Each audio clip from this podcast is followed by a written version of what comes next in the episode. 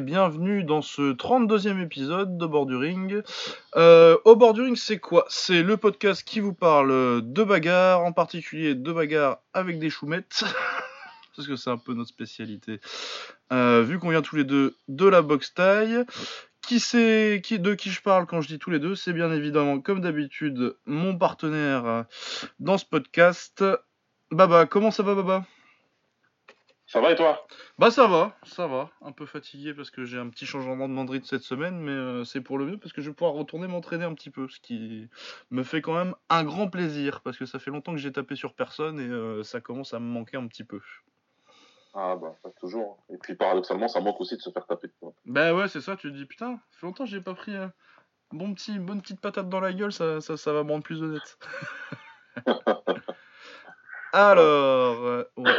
Euh, le programme de cette semaine, euh, donc euh, oui, podcast de bagarre, donc on parle bien entendu de boxe, puisque c'est la grosse actu de cette semaine, avec un très gros combat poids lourd, Wild, Deontay Wilder contre Tyson Fury. on avait un autre combat, très gros combat en lourd léger, avec Gvozdik contre Adonis Stevenson, Stevenson qui défendait son titre contre Gvozdik, donc euh, camarade d'entraînement en 2008 de Lomachenko et de euh, Usyk. Ouais. Donc euh, la team Ukraine 2008, on en a déjà parlé, c'était très très fort. On va parler également de MMA, un petit peu de Bellator, pas mal d'UFC en vrac parce qu'ils avaient deux événements cette semaine. Il y avait la finale de l'Ultimate Fighter avec en main event Rafael Dos Anjos contre Kamaru Usman. Euh, on parlera pas euh, de l'Ultimate Fighter en soi-même parce que c'était nul. Mais bon, ça par contre, ce combat euh, RDA contre Usman, moi j'ai bien aimé. C'était pas forcément palpitant, mais c'était intéressant, un match-up assez intéressant, j'ai trouvé. Et l'UFC Adelaide avec Junior Dos Santos contre Tuivasa. Un retour pour Dos Santos un peu parce qu'il me semble que ça fait quand même un petit bout de temps qu'il n'avait pas, qu'il avait pas combattu. Bah, il a eu. Ah, il était suspendu. Il était longtemps sur le côté à cause de sa suspicion de dopage qui a été retournée au final. Là. Ouais, ouais, ouais. De toute façon, c'est toujours la merde. toute leur suspension, les CDA, et maintenant ils sont suspendus euh, deux ans, puis finalement c'est un an parce que euh, finalement on sait pas pourquoi. Enfin bon. Ouais. C'est un peu. Et euh, à la demande de nos amis du podcast Octogone, on parlera également de, du match-up qui a été annoncé cette semaine ou la semaine dernière, je sais plus. Euh, Israël Adesanya, donc euh, notre chouchou, pour ceux qui connaissent pas, c'est celui que, qui est sur la photo de profil de, sur SoundCloud sur les cordes du ring. Contre Anderson Silva, match-up annoncé qui a fait couler pas mal d'encre cette semaine. Donc on vous donnera notre avis là-dessus. Euh, ensuite, on n'a pas beaucoup de pieds-points cette semaine. Euh, il y avait Sangmani qui boxait, mais j'ai pas trop suivi la taille, du coup, on en parlera peut-être la semaine prochaine. Et euh, on avait surtout le Bellator Kickboxing, avec un événement assez moyen. Mais ouais. bon, on faudra en parler parce que on en parle quoi. sinon, on parlera peut-être un très très vite du Golden Fight, mais on n'a pas forcément vu grand chose euh, chacun là-dessus. Donc euh, cette semaine, surtout de l'anglaise, de l'anglaise, de l'anglaise et de l'anglaise. Euh, ouais, voilà. Du coup, je pense qu'on va y aller directement avec le gros morceau du week-end, le combat, peut-être ah même bah hein. peut-être même le combat du mois au niveau impact médiatique, parce que vraiment tout le monde en parlait. Ce sera évidemment Deontay Wilder contre Tyson Fury contre, pour le titre WBC euh, des poids lourds. Ça peut être les poids, je sais pas pourquoi j'ai cherché le poids. Euh, donc euh, le résultat, ça a fait match nul.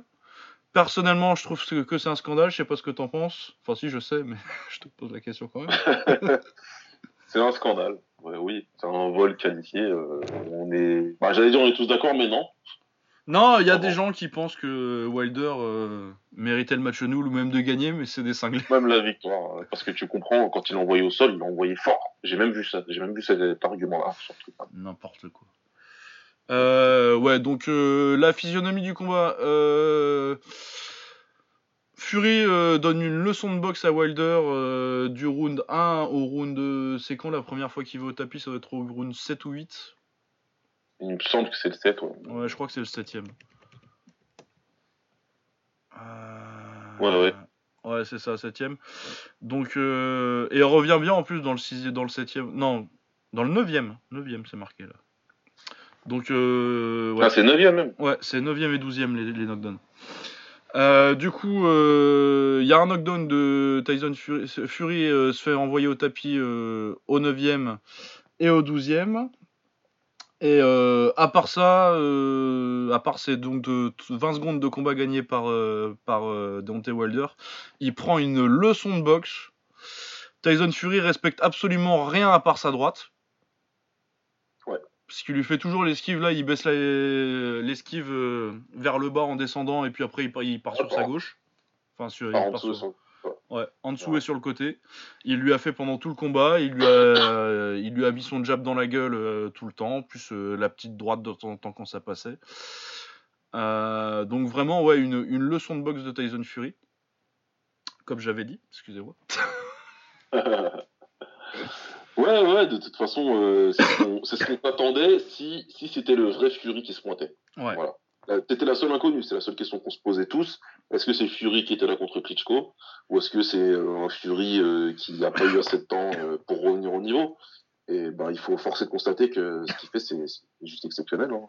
Ah Ah, ouais, ouais, non, mais au niveau intelligence de combat, ce qu'il a fait, là. Bon, après, euh, faut pas être un génie pour euh, faire un plan pour, pour, boxer, pour boxer. Donc c'est non non, c'est plus. sûr. Mais faut de la discipline. faut être discipliné. Et puis voilà, moi, comme moi, je vais être honnête, j'étais parmi les sceptiques. Pour moi, je pensais pas qu'en si peu de temps, il puisse retrouver le niveau qu'il avait contre, contre Klitschko. Je me suis dit, c'est pas possible, avec la perte de poids, avec ce qu'il avait, Ah ce qu'il a ouais, traversé, machin, etc. J'ai dit, c'est mort. Ben, il m'a fait fermer ma gueule, tout simplement. Bah, Et ouais, hein. C'est pour ça, c'est moi, ce que, ce que ce qu'il y a d'exceptionnel pour moi, c'est même, le contenu du combat, c'est Fury. Ceux qui connaissent Fury et ceux qui l'ont déjà vu boxer savent que c'est ce que Fury est capable de faire. Pour moi, ce qui est exceptionnel, c'est d'avoir réussi à faire ça après ces deux dernières années. Vraiment, c'est, Ouais, parce C'est que pour gros. ceux qui savent pas, euh, Tyson Fury, euh, là, il y en avait qui se foutaient de sa gueule, euh, des gens qui connaissent pas la boxe, ils disaient Oh, il est gras, euh, Wilder, il va le fumer quand vous l'avez vu à la pesée. Ce que vous savez pas, c'est que il y a un an, Tyson Fury, il faisait, il faisait 180 kilos. 180 kills, euh, il drogue, alcool, alcool, dépression. Bon, on, on la refait pas. Ceux qui ont regardé sur Canal Plus, la présentatrice, elle l'a dit peut-être 180 fois à peu près. Ouais, j'imagine que. euh, il est- très important pour son scénario apparemment. Bah, pour tout le monde. hein. euh, ouais, Moi, j'ai regardé passé, sur hein. euh, la télé américaine, c'était Ouais, pareil. Ah bah oui. oui. Donc euh, ils en ont bien discuté, mais bon c'est vrai, c'est vrai que c'est- vraiment exceptionnel ce qu'il a fait, c'est euh, un grand coup de chapeau. Après on peut venir à l'autre truc exceptionnel qui s'est passé hein, au Ouais. deuxième round. Le knockdown du 12ème, bah, c'est l'Undertaker, Tyson Fury, je sais pas comment il s'est relevé. Est-ce que tu as déjà vu ça en un million de combats que tu as déjà regardé? Euh, j'ai déjà non, j'ai déjà vu des, des, knockdowns où je me suis dit putain comment il s'est relevé. Mais un comme ça où c'est Wilder parce que euh, Wilder, euh, pour ceux qui écoutent depuis un bout de temps, euh, vous devez savoir que ou qui me suivent sur Twitter que je suis pas du tout vendu sur Wilder. c'est un mec qui s'est punché, mais ce que j'ai toujours dit sur Wilder, c'est bien, il est il est hyper athlétique. Il a un putain de punch, c'est un, un, c'est un énorme puncher. Ouais. Son seul pro- il, est, il est grand en plus, il est hyper grand. Bon, il est pas euh, aussi imposant euh, physiquement que ça, vu qu'il est qu'à 80, genre euh, 16 ou 17 kilos.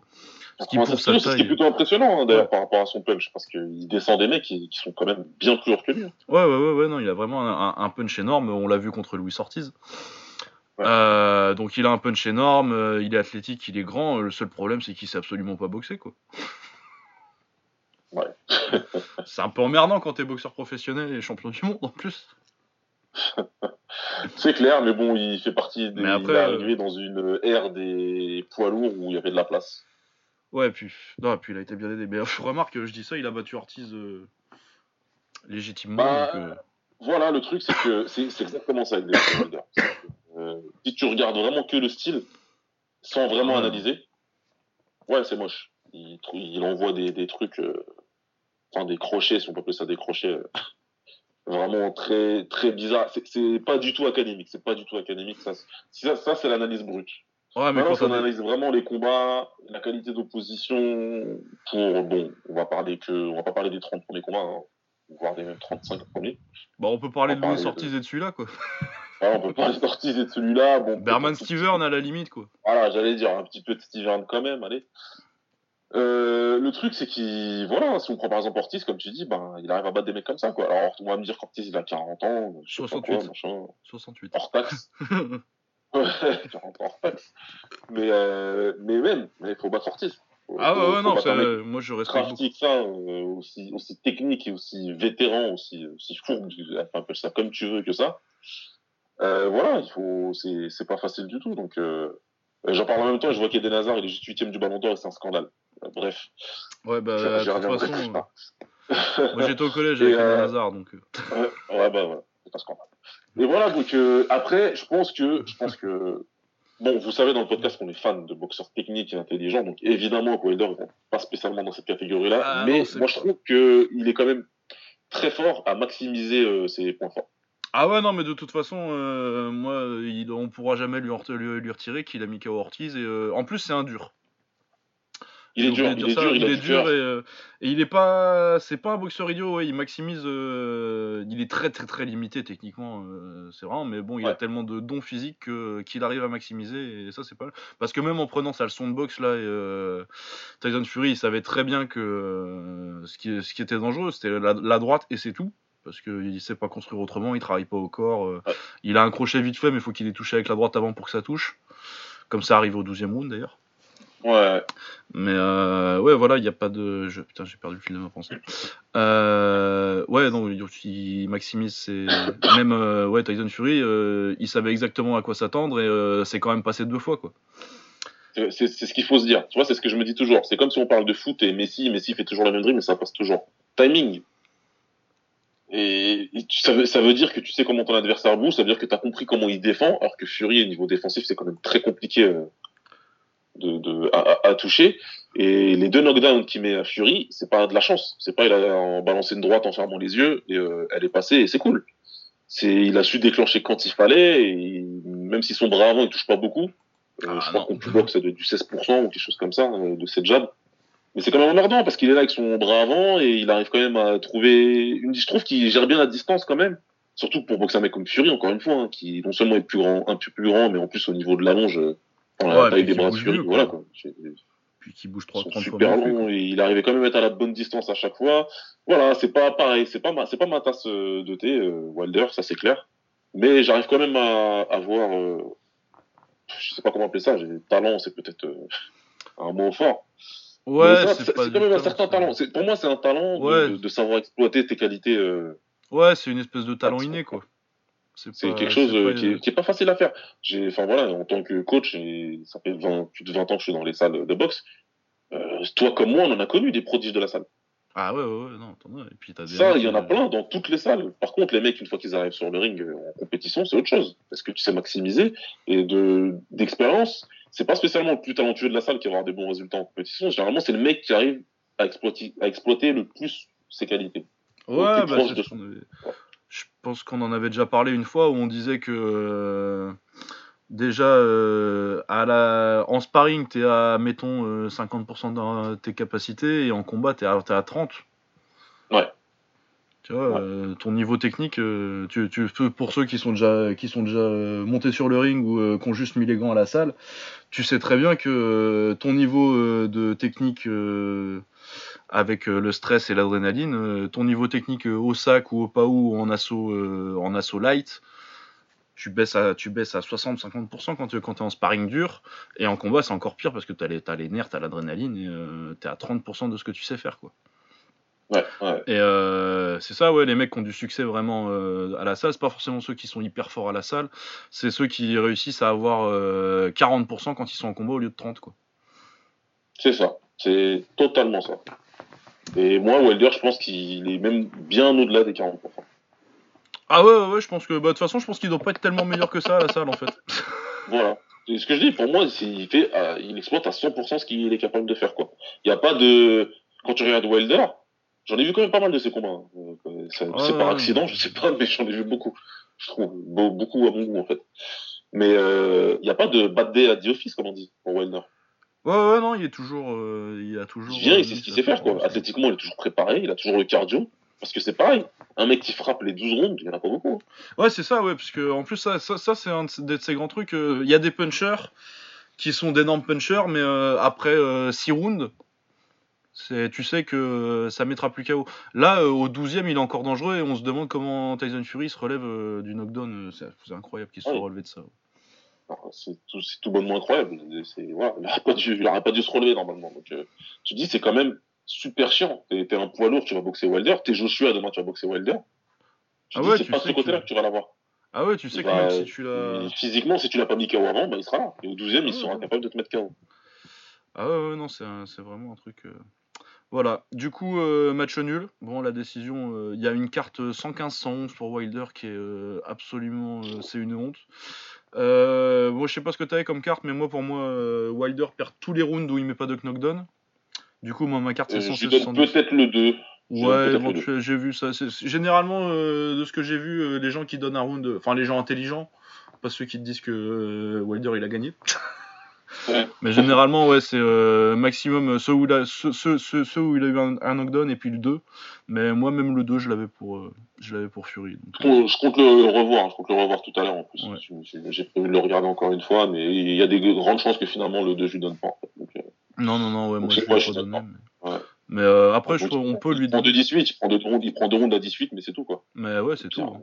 Du coup, pire, il a un round à 19. Non, ça peut pas faire une carte une carte vainqueur pour lui, c'est. Ah non, non, non. Déjà, moi, je trouve que match nul. Euh, match nul, c'est ce qu'on a. Déjà, match nul, c'est trop. J'ai vu des mecs intelligents, comme tu dis, qui ont un avis euh, plutôt. Euh, un avis à valeur sur Twitter. qui arrive à comprendre le, la mécanique d'un mec qui donne un, match nul. Ou une carte genre 114-112 Fury. Ouais. Mais... Je me dis, bon, je, je vois les arguments, donc ouais, bon, pourquoi pas. Mais moi, personnellement, non. Non, personnellement, moi. Ma carte, elle est assez claire. Hein. Ma carte, elle est très claire. Euh, je te dis, à moins que je revoie et que je enlève le deuxième round à Wilder, pour moi, s'il prend le deuxième et les deux rounds où il le knockdown, c'est tout. Ouais, moi j'ai les deux où il a le knockdown, du coup ça me donne 116 110. Euh, ouais, du coup, euh, par contre, ça fait quand même encore un combat, euh, un gros combat en poids lourd qui tient ses promesses, quoi. Bah ouais, on est plutôt bien quand même. Bah ouais, parce qu'entre ça, donc le depuis euh, Joshua contre Klitschko, en fait. Hein. Ouais, ouais, On a eu le Wilder Ortiz euh, qui, était, qui était vachement bien. Euh, on a eu des combats de Joshua qui ont tenu leurs promesses aussi pour, pour la plupart. Et puis, bah, du coup, celui-là, le Tyson Fury, qui, était quand même, moi, je, trouvais que c'était quand même peut-être un combat qui a, fort potentiel de déception. Tu sais, tu te dis, si Fury il se pointe pas, enfin voilà, et ça a tenu ses promesses, je suis assez content. Ah, mais moi, j'étais carrément, j'étais carrément persuadé que c'était un mauvais Fury qui allait se pointer et qu'on allait avoir un combat dégueulasse. Ouais. J'étais euh, super content d'avoir d'avoir tort. J'étais complètement content. Sur notre gros euh, notre euh, gros topic de discussion en message privé là, on avait pronostiqué un petit peu. Ouais, pareil, j'avais mis Wilder KO parce que je comptais pas sur le bon Fury. Ouais, ouais, ben moi l'inverse. Sur le vrai bon Fury qui, allait se pointer quoi.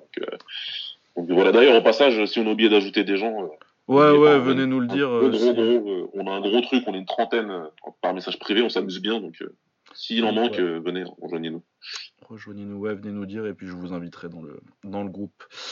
ouais, voilà. Est-ce qu'on a autre chose à dire de plus? Du coup, pour Fury et Wilder, on peut penser à une revanche, mais je suis pas sûr. Bah écoute, alors, le scénario voudrait que logiquement, il y a une revanche. Maintenant, moi, je me dis, un, est-ce que Wilder, il a envie de retourner là-dedans? Bah, Est-ce qu'il a envie de se dire, euh, est-ce que je prendrais pas le match nul, je garde mon invincibilité bah, Et euh, je prends pas le risque de le refaire une deuxième fois, quoi. C'est plutôt cool. Et puis, est-ce que c'était vraiment si lucratif que ça? Ouais, je pense pas, moi. Enfin, je C'était pas non plus un truc. Euh, bon, ok, mais Weather Pac-Man, c'est le haut du haut du haut mais c'était pas un truc à la Canelo euh, triple G non plus quoi. Je pense, je pense pas, les chiffres sont pas sortis. Non, non, non, c'était un gros combat, mais euh, je pense pas que ce soit au niveau, Comme tu dis, est-ce que ça vaut pas la peine pour lui de rester sur euh, Ok, c'est cool, j'ai gardé mon zéro, j'ai un match nul plutôt bien heureux, donc voilà. Et puis Fury en même temps, il a, pour lui, il a gagné. Bah, pour nous, il a gagné. Il a gagné hein. Puis pour tout le monde, pour quasi tout le monde qui a des, qui a, deux, une paire d'yeux et un cerveau.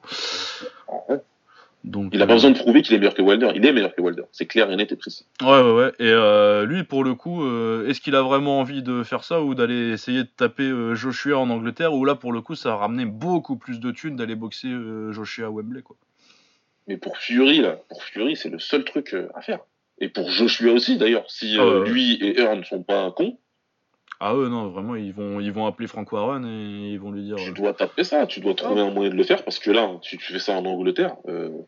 Ah bah tu vas tu, tu vas tu vas tu vas sell out euh, Wembley parce que de toute façon Joshua il sell out Wembley donc euh, et tu vas faire un putain d'énorme combat quoi ça va être euh, Ah, mais moi, je, enfin, Lucas, je te dis clairement, un combat comme ça à Londres, j'étudie la possibilité, perso. Ah ouais ouais moi je, je me dis Je euh, regarde ce qui est, je regarde ce qui est faisable, et s'ils mettent pas les billets à 350 euros, je me dis, euh, ah, pourquoi pas. Ouais ouais hein, moi je suis moi je suis chaud pour y aller parce que c'est euh, bah ce sera le plus gros combat de poids lourd depuis euh, depuis Joshua Klitschko et puis euh, et puis qu'on aura pour Bah, un pour bout de notre- temps aussi hein. Pour notre génération, euh, Lucas, je pense que voilà. Ah ouais, à moins ouais, je que c'est deux bon. énormes stars qui arrivent là dans les, dans les, dans les années qui arrivent, euh, Ouais ouais ouais, je vois pas trop hein, en termes de il y aura pas. Donc c'est le genre de truc, et puis de toute façon, les shows à Wembley, etc. Enfin, voilà, quoi, c'est quelque Ouais. chose. Et moi, je vois bien Fury. euh, si on voit le Fury qu'on a vu, euh, qu'on a vu ce week-end contre Joshua, ce qui a priori, j'ai pas trop de raison d'en douter, vu qu'il a l'air. S'il l'a fait con- contre Wilder, je vois pas de raison que. Euh, c'est pas. Joshua va être favori, je pense. Mais euh, moi, euh, c'est un combat qui me fait me poser des questions. Parce que contre quelqu'un qui sait boxer et qui fait en plus la même taille que lui, est-ce que. Parce que Joshua, c'est pas Wilder non plus. hein, euh, Mais il y a des, on, a, on a vu contre, contre Povetkin, euh, un peu contre Takam, euh, qui avait quand même des, des- quelques limites techniques. Et je pense que Tyson Fury, techniquement, est un peu plus propre. Et je pense qu'il a bien moyen de le faire galérer. Absolument. Moi, je suis absolument d'accord.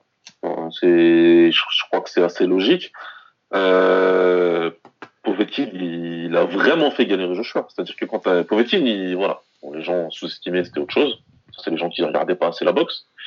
Mais euh, Povetkin, c'est quelqu'un qui, était, qui est plutôt chiant, et qui est plutôt technique quand même. Ouais. Pour un mec euh, qui frappe.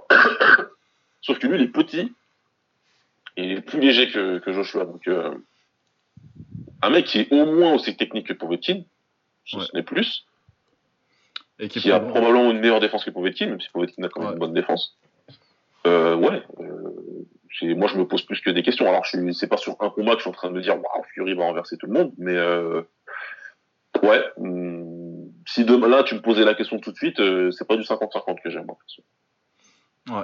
Euh, moi j'ai plus Fury que Joshua. Et ouais, je ne sous-estime pas Joshua, j'apprécie euh, Joshua. Après, moi j'ai toujours dit, on l'a déjà dit dans le podcast, je pense qu'on est tous les deux d'accord en plus, c'est quelqu'un d'extrêmement athlétique. C'est pas le meilleur Ah des ouais. boxeurs, Joshua.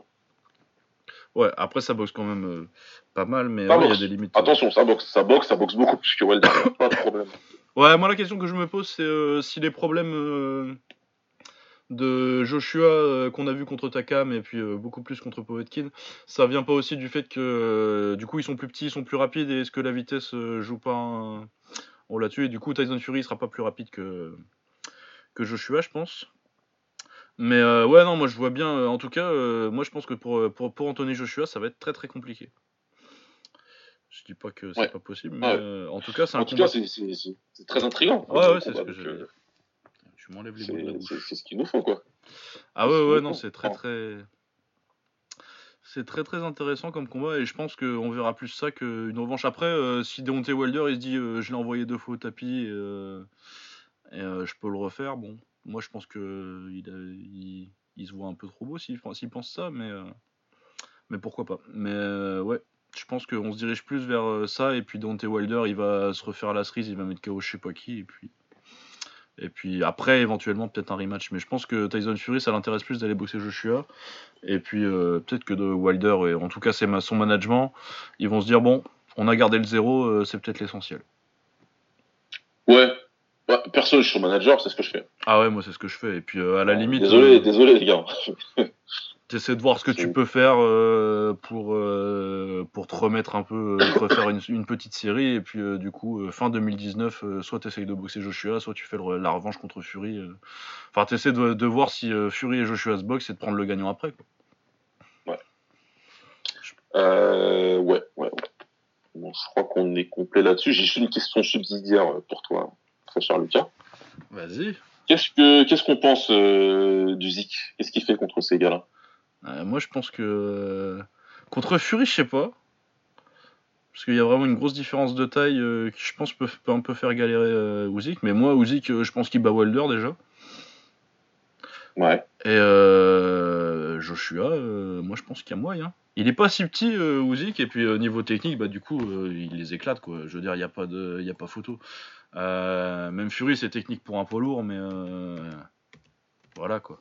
Usyk. euh, Parce qu'il fait quoi? Il fait, un mec- il fait quand même son mètre 90 Usyk Donc euh, y a Il pas- fait, il fait un, ouais, il doit faire un 90, ouais. Ouais, il, est un- il est Ouais. listé à 1,90 là sur BoxRec. euh, niveau du poids, bon, il sera, ce sera un petit poids lourd, mais euh, ça va pas ça a empêché personne de faire carrière. Hein. Des Holyfield, tout ça. euh. Donc ouais, non, moi je vois, je le vois très bien, même contre les, contre les trois Golgoth là, euh, aussi que je le vois largement euh, ses chances. Et puis tout le reste des poids lourds là, euh, pff, aussi qu'il les bat tranquille. Ah ouais, c'est sûr, hein, c'est sûr. hein. Mais euh, ouais, voilà, j'ai essayé de me poser la question sur qu'est-ce que ça donnerait un, Fu- un Fury et je sais pas trop la dimension physique. euh, si, Ouais, euh, c'est ça, mais c'est faut comptable pour un mec euh, qui vient de la ta- catégorie du dessous en carrière, hein, qui a fait jusqu'ici carrière euh, en dessous. Oh, ouais, Ouais, parce que je même en amateur, il est jamais monté, hein, je pense. Parce que c'est juste un poids lourd, si c'est juste une brute, euh, ok. Mais c'est un poids lourd petit, pas comme les autres, quoi. Euh, Fury, donc. euh, Ouais, ouais, non, il y a quand même. euh, Bah, puis il est très grand et puis il boxe bien, quoi. Il bouge bien. C'est c'est rare, un mec. euh, Moi, j'ai rarement vu ça, un mec qui. De ce gabarit-là, qui boxe aussi bien et qui bouge aussi bien, quoi. Ouais. C'est quand même Ah, assez ouais. rare. Mais ouais, moi, je pense que il faut quand même voir euh, aussi qu'en lourd, euh, avant de se donner un avis, de voir si euh, le punch est toujours là. Si, euh, Mais je sais pas trop qui pourrait. en- Tiens, qui pourrait prendre en lourd. euh, aussi, la que- question, du coup, que j'allais te poser, tu as vu dans, dans mes pensées. Comment il fait Comment il a réussi Ouais, c'est quoi son, chemin euh, euh, Je sais pas, Povetkin éventuellement? Un gars, ouais, Povetkin, ouais, ça peut Faire un petit Russie. euh, Pas mal. Si tu veux le mettre contre un grand, moi, euh, si je voulais euh, vraiment le tester, euh, t'essaies de faire un. Tu peux, si tu veux le voir vraiment contre du gros poids lourd, tu, tu essaies de le mettre contre Poulev. Ah ouais, ouais. Parce que du coup, là, tu, vois, tu vas vraiment être testé sur le gabarit sans prendre trop de risques au niveau euh, technique. Ouais. Mais sinon, ouais, bah, du Parker, euh, éventuellement Ortiz. Qui a gagné Moi, aussi, j'ai euh, pensé à Ortiz ou Parker. Ouais, Ortiz, Parker, mais Poulev, euh, moi, dans le, à mon avis, ça sera pas ça parce que euh, je pense que ça a quand même moins de, moins de hype euh, Poulev ces temps-ci. Au niveau significance, euh, voilà quoi. Ouais. Significance, je parle en anglais à la bande. Signification, ouais, c'est pas. euh, Ouais, pas- niveau ouais. médiatique, tu vas avoir un peu moins de, tu vas attirer un peu moins de hype en contre un contre un Poulev, alors que je pense qu'il est meilleur que Parker, personnellement. Ah bah, ouais, enfin, ouais, voilà. euh, c'est limité. Je crois qu'on avait déjà dit ici, hein, moi, je suis Ouais. pas très, on n'est pas très vendu. Hein, hein. non, non, je suis pas, je suis pas très hypé. Big Baby, s'il veut boxer aux États-Unis, Big Baby Miller. Ouais. Il a fini de prendre du poids, celui-là, déjà. Bah, de toute façon, euh, moi, Jarrell Miller, euh, c'est peut-être parce que euh, bah, les premières impressions comptent et que euh, les mes premières impressions, c'est qu'il est capable de faire des combats de merde contre Crocop, enfin contre Papy. Crocop, hein. J'étais déjà bien vieux. Et que pour moi, il perd les deux en plus. Enfin, il perd les deux déjà euh, en vrai, et puis. euh, Parce que la discussion, c'est de dire que la première fois, il aurait battu Crocop, mais c'est juste que le combat, il est pourri, euh, qui fait que les gens pensent ça, mais pour moi, il l'a perdu quand même. Enfin bon, ouais, voilà. Donc Jarrell Miller, moi je suis pas du tout vendu. Donc, Mais ouais, pourquoi pas regarder. Parce qu'en plus, il est pas si grand que ça en fait. Il est gros, Miller surtout. Il est gros, c'est un, gros qui va boxer sur la puissance. Il veut pas. Et encore, hein, il pourrait puncher beaucoup plus que ça, vu, euh, Ah ouais, ouais, ouais. Puis il vu l'avantage euh, de poids qu'il a sur ses adversaires. Quoi. Ouais, et puis euh, bah, contre Diopa, euh, il l'a pas fini quoi. Donc, euh, Ouais. Il a gagné largement parce que bah, parce que Diopa ça reste un journeyman. Avec, J'ai beaucoup de respect pour Johan Diopa, c'est vraiment un putain de boxeur qui prend n'importe qui n'importe quand. Quand il a pris Wilder là, non c'est pas Wilder, c'est Povetkin. Je dis n'importe quoi. Euh, ouais, c'est Povetkin qui l'avait pris euh, en short ASICS et en basket. Ouais. Donc, euh, mais Ouais. ouais, non, moi, Jarrell Miller, je suis pas, je suis pas du tout vendu. Et, en plus, ouais, j'ai regardé du coup 1m93. du coup, ça, si tu veux. Ouais. Donc, pas, grand, pas grand avantage de taille sur Usyk, qui va en plus le mettre dans le vent au niveau vitesse. ça serait rigolo. Rigoler. rigoler. Mais ouais, pour moi, c'est ça, ça dépend euh, de ce que c'est son plan. Si c'est d'aller le plus vite vers euh, Joshua, tu peux euh, essayer de prendre Dillian White aussi pour euh, aller en Angleterre. Moi, je pensais quand tu commences à parler des Anglais, parce que en Ouais. plus, euh, si je me trompe pas, Usyk, il est bien managé, euh, chez, il est bien chez Matchroom. Hein. Il me semble qu'il est chez Matchroom. Ouais. Il est Matchroom, donc euh, c'est assez facile hein, de faire un Dylan White. euh, Ah ouais, ça, ça peut se Euh, faire euh, le mois prochain. hein. C'est peut-être pas de dire Chisora, même s'il est revenu dans les bonnes grâces, mais euh, ouais, ouais, Dylan White, euh, c'est faisable. hein. Ouais, ouais, non, il y, a des- il y a pas mal d'options. Moi, je pense que du coup, ça va être euh, quelqu'un en queue de top 10, quoi. euh, quelque chose entre euh, n'importe qui à part les trois gros. Genre du Povetkin. c'est suffi- suffisamment de, de, de, de signification pour que juste derrière, il, il aille faire un gros combat. Quoi. Ouais, faut que ça se vende quand même un petit peu. Je pense qu'il est à un point où Ouais, euh, genre, ils vont pas lui- ouais. ils vont pas lui mettre une espèce de top 50, genre aller chercher. Genre, tu vas pas aller chercher du. je dis quoi, quoi, du Lucas Brown ou du ce genre de mec là, quoi. Genre, Ouais. des- vois, genre, tu vas pas lui mettre euh, David Allen, quoi. pour votre plaisir, ce serait cool, mais non. Bah, Allen, il irait en plus, ce con-là. Même je- alors lui, il va directement. Ah, il y va directement. D'ailleurs, euh, sa bio Twitter, là, elle m'a fait éclater de rire. euh, sa nouvelle bio Twitter. C'est euh, British Title Eliminator Champion of the World, ça, ça m'a fait mourir de rire. Ah, il est fort, il est fort. Ah ouais, non, il est fort ce con. Euh, ouais, non, moi, pour moi, je pense que c'est vraiment du Ortiz, du Poulev, du, du White, euh, ce genre de mecs-là qui sont euh, top 5-10, quoi. Mais ouais, Ouais, ça dépend ce que c'est l'angle. Si, si, ça dépend si ils veulent Joshua à court moyen terme ou à un peu plus long terme.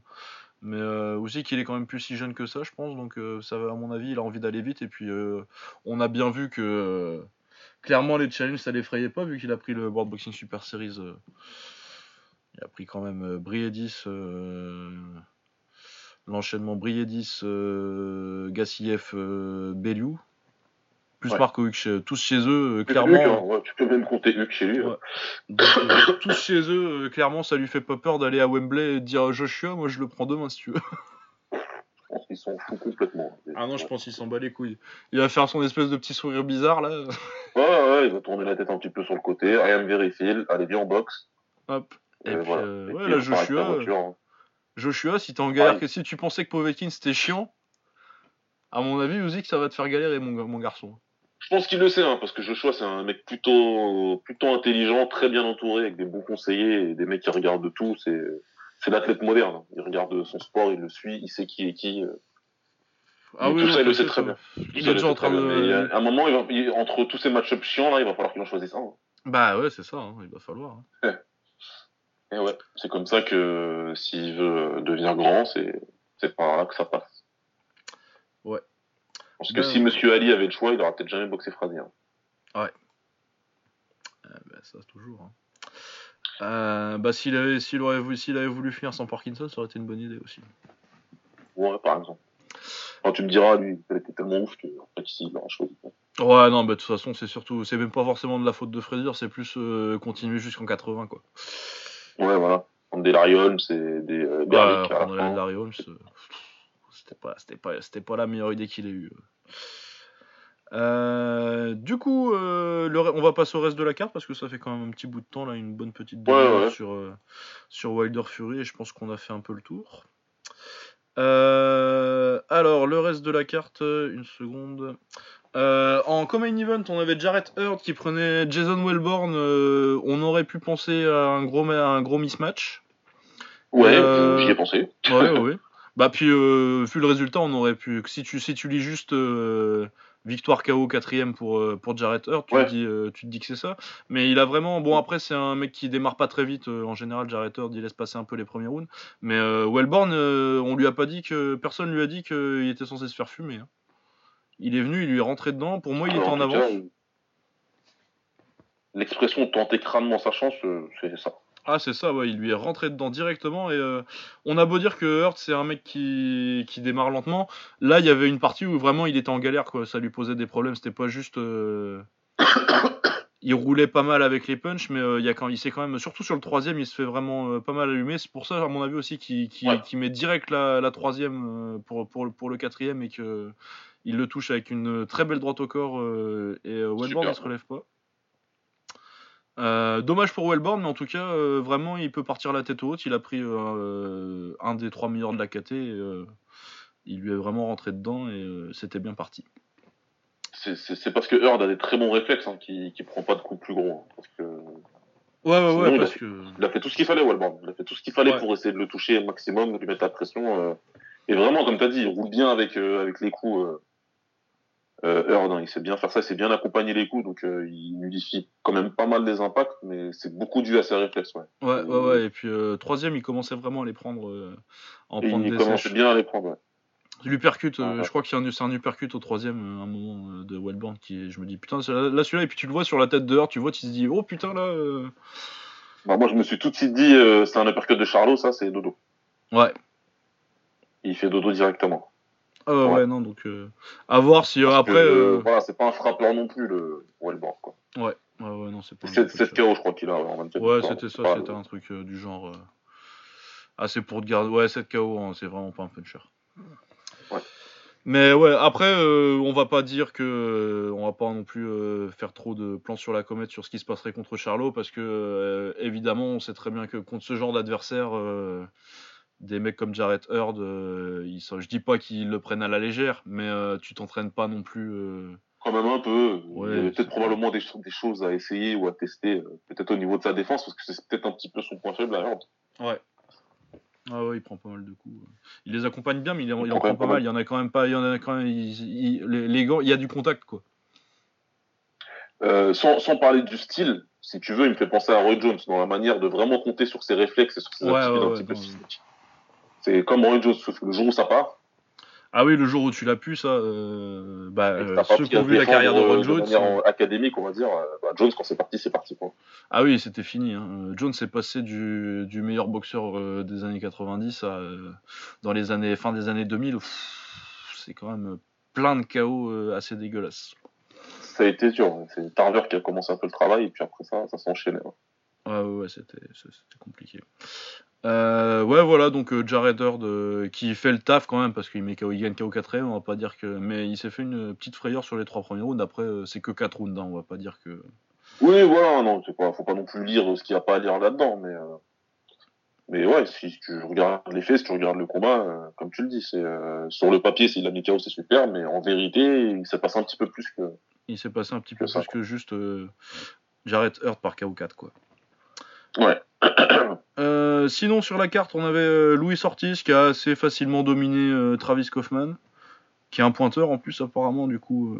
ouais, j'ai lu ça, ouais.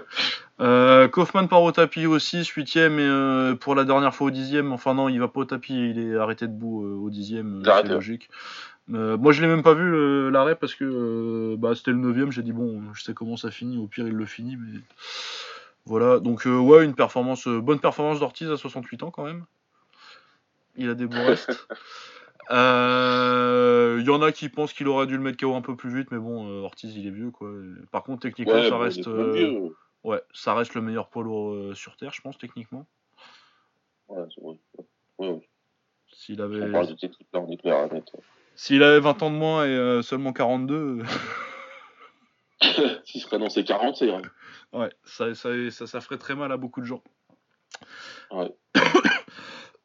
Mais ouais, je sais pas trop ce que ça va être la suite pour Ortiz. Euh, peut-être. Euh, éventuellement aussi. Est-ce qu'ils vont l'utiliser comme ce qu'on appelle comme carte filler un petit peu à chaque fois qu'il y a un, une grosse, enfin un gros, un gros main event, on va appeler Ortiz euh, histoire de, parce que voilà, c'est beau à regarder, c'est beau à regarder Ortiz, donc ça fait patienter pour, pour le main event, c'est mieux ça que des mecs chiants à regarder. Donc, euh. Ouais, puis si tu le mets sur la carte, tu fais un peu comme l'UFC, tu sais que si t'as une petite couille euh, et que c'est un combat de poids lourd, ton main event, tu peux toujours dire, bon, euh, ça m'étonnerait que les mecs acceptent ça par contre, mais.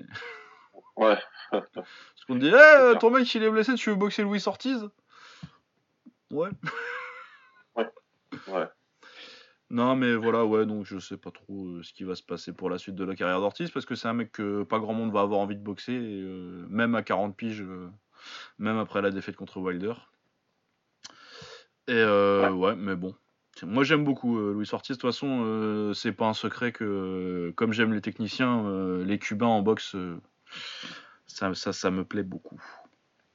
D'ailleurs, toujours pas de nouvelles de Robessi Ramirez? Non, toujours pas. Ça s'emmerde. Euh, voilà, autrement, toujours en poids lourd, euh, Joe Joyce contre euh, Joe Hanks. Contre, bon, bah, il s'est passé ce qu'on s'attendait ce qui se passe. Hein. Joe Joyce, champion olympique 2016. Enfin, il aurait dû être champion olympique 2016. Il a perdu contre quelqu'un.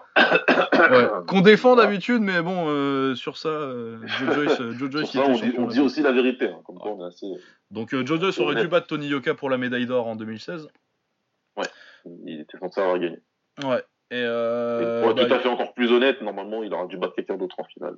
ouais, il aurait dû. bah, il en- le match, je sais pas s'il aurait battu Ergovic, En, en tout cas, il aurait dû. mais en tout cas, il aurait dû le boxer.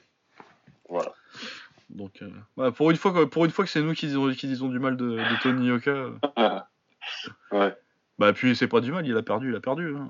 Pas de notre faute s'il est juge. Oui, il a perdu, c'est comme ça. Par contre, Joyce, ce qui m'a surpris, c'est son âge. Ouais, ouais, il est vieux. Hein. Je savais pas qu'il avait 33 ans, moi. Ouais, ouais, ouais, non, non, non, oui, il est resté longtemps en amateur. Mais il a pas tant de temps que ça, en fait. Bah non, oui, c'est ça, lui, va falloir. C'est pour ça qu'il est déjà, tu te dis que euh, il va plus, un peu plus vite que Yoka. Euh, Ouais, qu'il ouais, a déjà pris Lenroy ça, Thomas euh, au quatrième combat. Là. Lenroy Thomas, c'est celui qui a battu euh, David Allen pour le titre du Commonwealth. Du coup, c'est quand même un truc un Ouais. peu.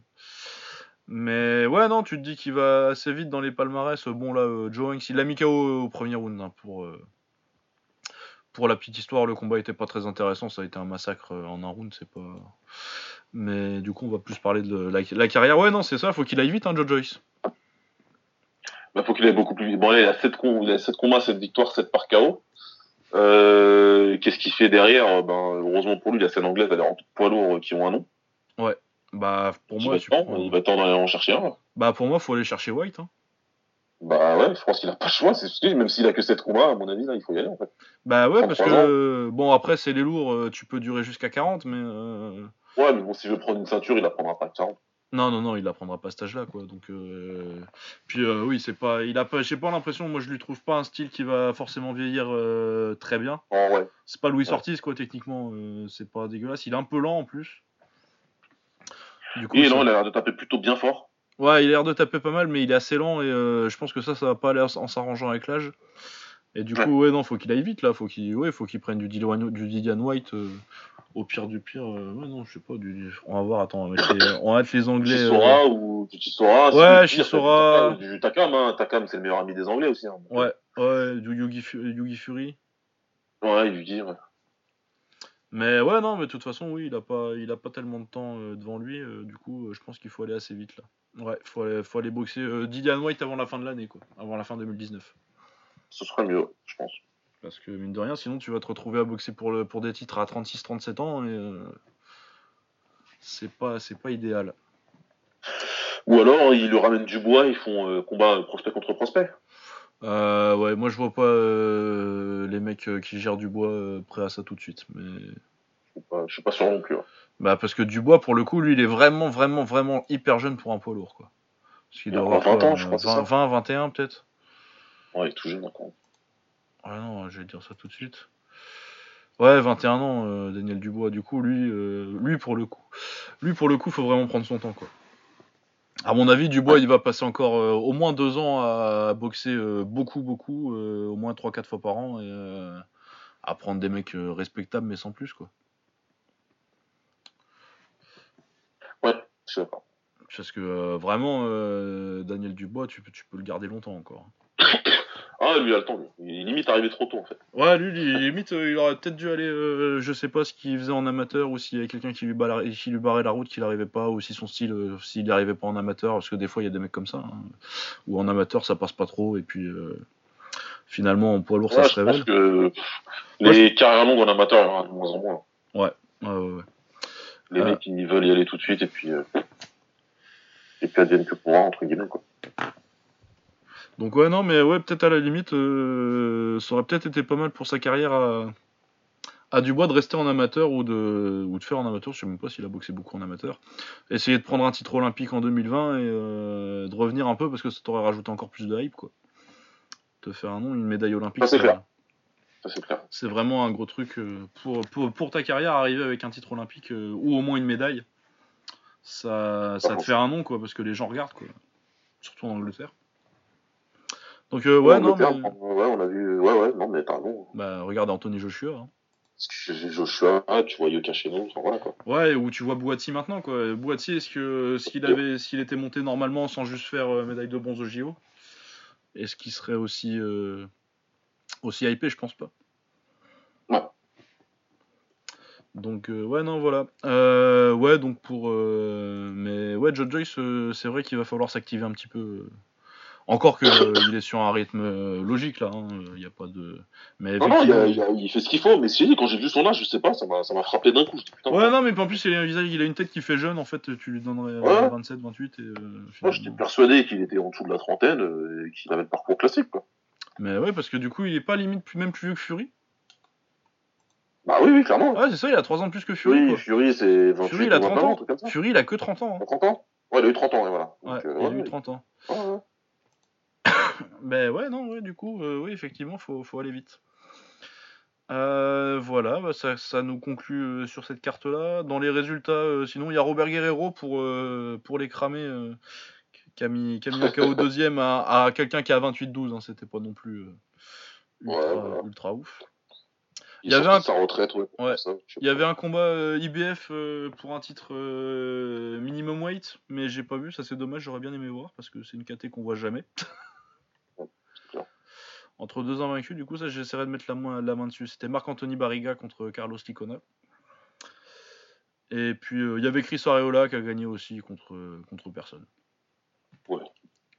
Voilà, c'était tout pour cette carte. Il y avait une autre, euh, un autre très gros combat euh, ce week-end. C'était à Montréal, il me semble. De toute façon, c'est qui C'était à Québec. Ah, c'était à Québec, oui. Bon, bah, j'étais pas Ouais. loin. J'étais pas loin. Euh, qui s'est un peu mal fini euh, pour le coup ce combat. Donc euh, le combat c'était euh, Adonis Stevenson, donc euh, champion euh, WBC des lourds légers depuis euh, 2013 maintenant, quelque chose comme ça. Mais qui a gagné son titre euh, avec une très belle série quand même, parce qu'il a une très belle année 2013. Je crois même qu'il a été Fighter of the Year par. euh, Il y, a- il y a des trucs qui l'ont mis Fighter of the Year et c'était plutôt mérité parce que euh, Oui, c'était mérité. hein, mérité. parce que à l'époque, il, bat, il met KO Chad Dawson au premier round pour gagner le titre. Gros upset à l'époque. Ouais. Chad Dawson, il sortait de sa victoire sur, euh, sur Bernard Hopkins, il me semble. Ça. Je sais pas s'il avait déjà boxé contre Ward, mais euh, je pense pas. Si, je pense qu'il avait déjà boxé Ward, mais. Il, bon. il avait déjà, il avait déjà pris Ward. Ouais. Il avait déjà pris Ward. Mais bon, Ward, euh, voilà quoi. Bah ouais, et puis il Ouais. était descendu de poids aussi, c'était pas une très bonne idée, je pense. Ouais, ouais. Euh, il avait aussi mis KO Tavoris Claude, Ta- Tavoris Claude euh, qui était un gros nom à l'époque et qui est complètement disparu depuis. Ouais. Je me demande s'il a combattu depuis, je suis même pas sûr. Bah, Euh, Hopkins, c'était avant ou après, je sais plus. C'était avant, je crois. C'était avant, ouais, bon, bah, voilà. Ouais. Ah, ici, il a boxé Beterbiev en 2014, après il s'est fait mettre KO et on l'a plus revu. Ouais. Ah, tu m'étonnes, trois défaites de suite. euh, Hopkins, Stevenson, Beterbiev, euh, ça pique il, a fait ce qu'il a pu. Ouais, il a fait ce qu'il a pu.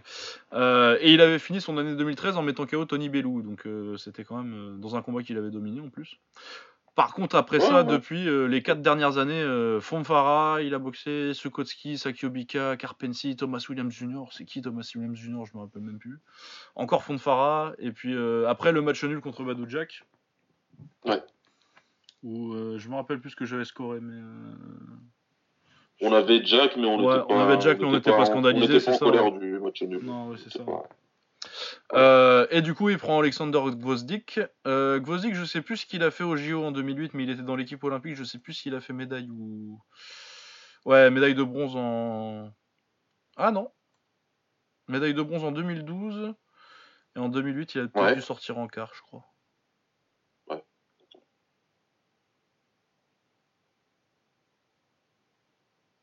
Bah, je sais même pas s'il a fait 2008 en fait. C'est pas marqué sur euh, sa page wiki. C'est l'équipe de 2012, lui Bah ouais, je sais pas, ouais, apparemment ce serait, les- ce serait la team de 2012 où il fait médaille de bronze du coup, euh, et il perd en, sur comeback contre un Kazakh, donc euh, c'est vraiment une défaite hyper serrée en, en, en demi. Non, bah enfin, tou- toujours est-il que euh, équipe euh, olympique euh, Ukraine euh, 2008-2012, je sais plus s'il a fait 2008, euh, mais bon voilà. Euh, qui était à 15 victoires, euh, dont 12 par KO en arrivant au combat, et euh, qui avait la hype clairement, mais c'était son premier vrai test, surtout que c'est pour le titre. Euh, Adonis Stevenson fait deux plutôt bons premiers rounds, et puis après, euh, on a vu qu'il avait 41 ans, quoi. Ouais, ouais, ouais. Il était plutôt bien parti. Après, euh, Après, après il s'est installé. Euh... Et puis là, ça a été plus compliqué. Ouais, très beau travail de 1-2 de Gvozdik. Il a vraiment, euh, il a vraiment boxé euh, sur, les, sur les bases. Académique. Hein, ouais, ouais, ouais. Bah, beaucoup plus que, que des que des Lomachenko ou Uzik pour le coup qui sont moins conventionnels.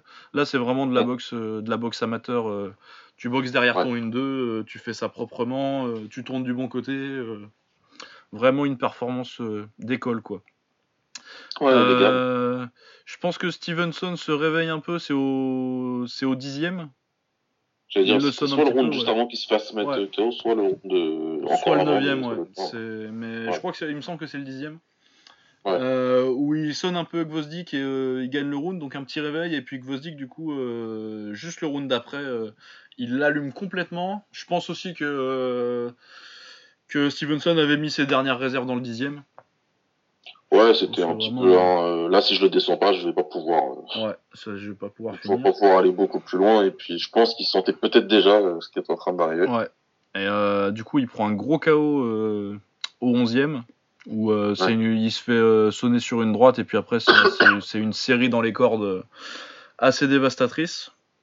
Du coup, très gros KO, très belle performance de Gvozdik. J'ai trouvé, moi, c'était vraiment de bout en bout, c'était maîtrisé. Euh, et par contre, on va peut-être parler des cartes euh, des juges vite fait. 98-92 euh, pour Adonis Stevenson. 96-94 pour Adonis Stevenson. Et 95-95 nul. C'est absolument scandaleux.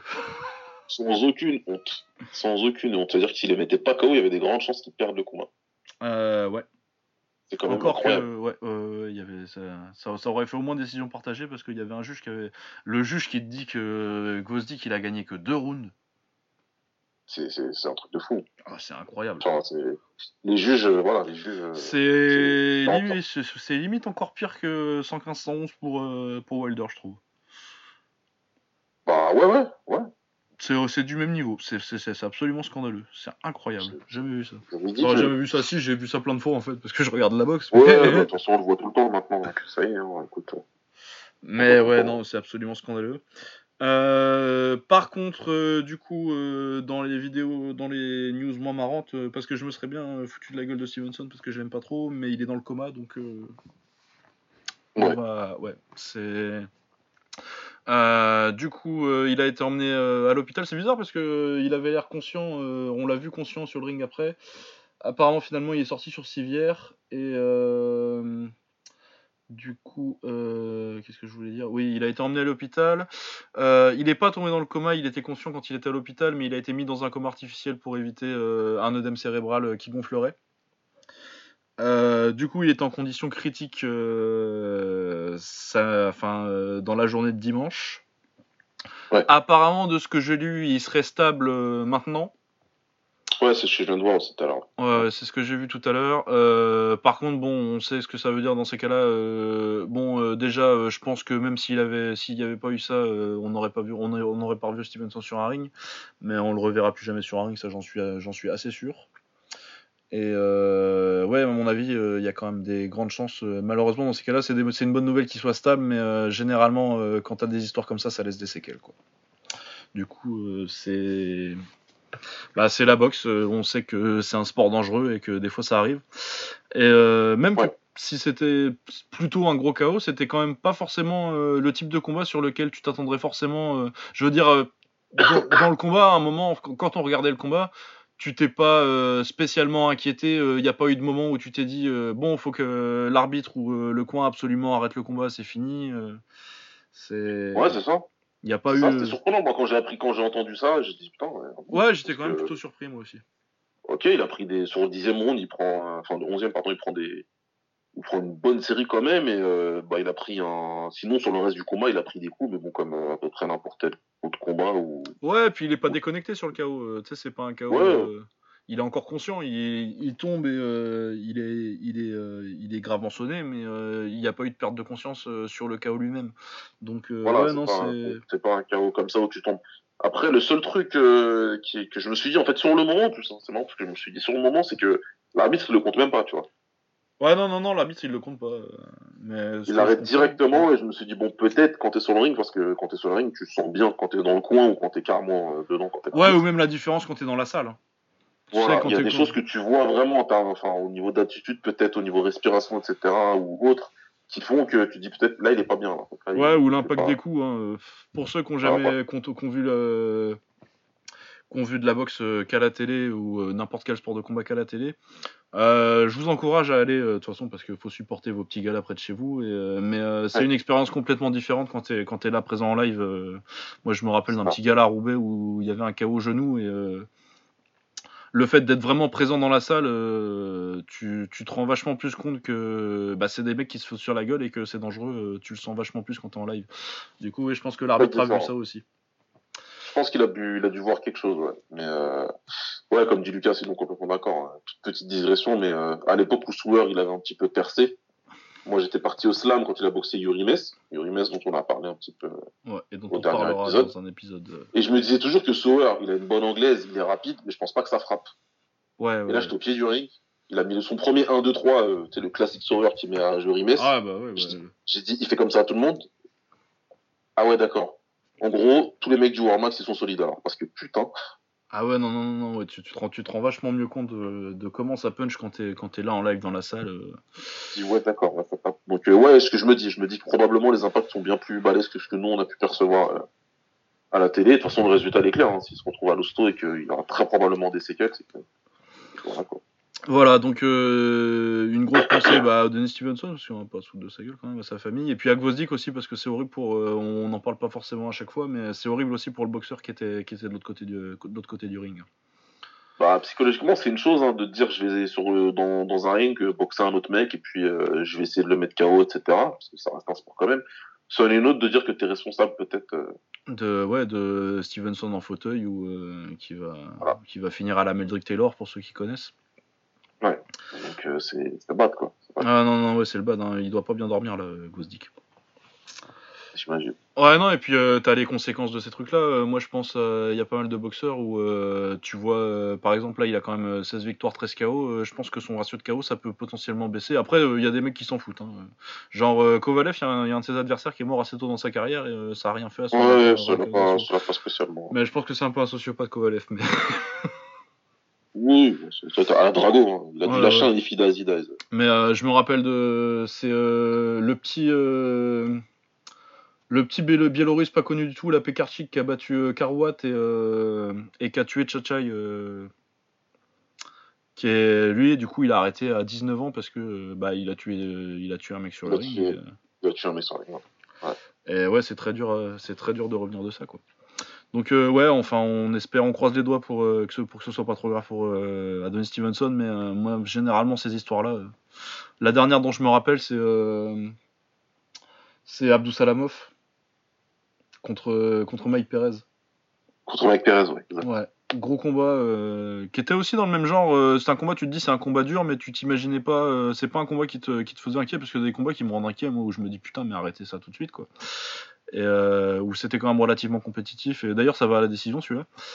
Et euh, pour le donc euh, ouais Abdou Salamov qui est maintenant euh, je pense qu'il remarche mais il parle plus enfin il bouffe plus tout seul c'est une histoire assez horrible et pour ce que je disais sur la suite de la carrière de l'autre boxeur Mike Perez depuis c'est pas c'est pas ça quoi et tu sens qu'il y a un Ah après bah, il, il a coulé, ouais, il a coulé. ah ouais, hein. il a coulé, hein. psychologiquement, tu sens que c'est plus le même, quoi.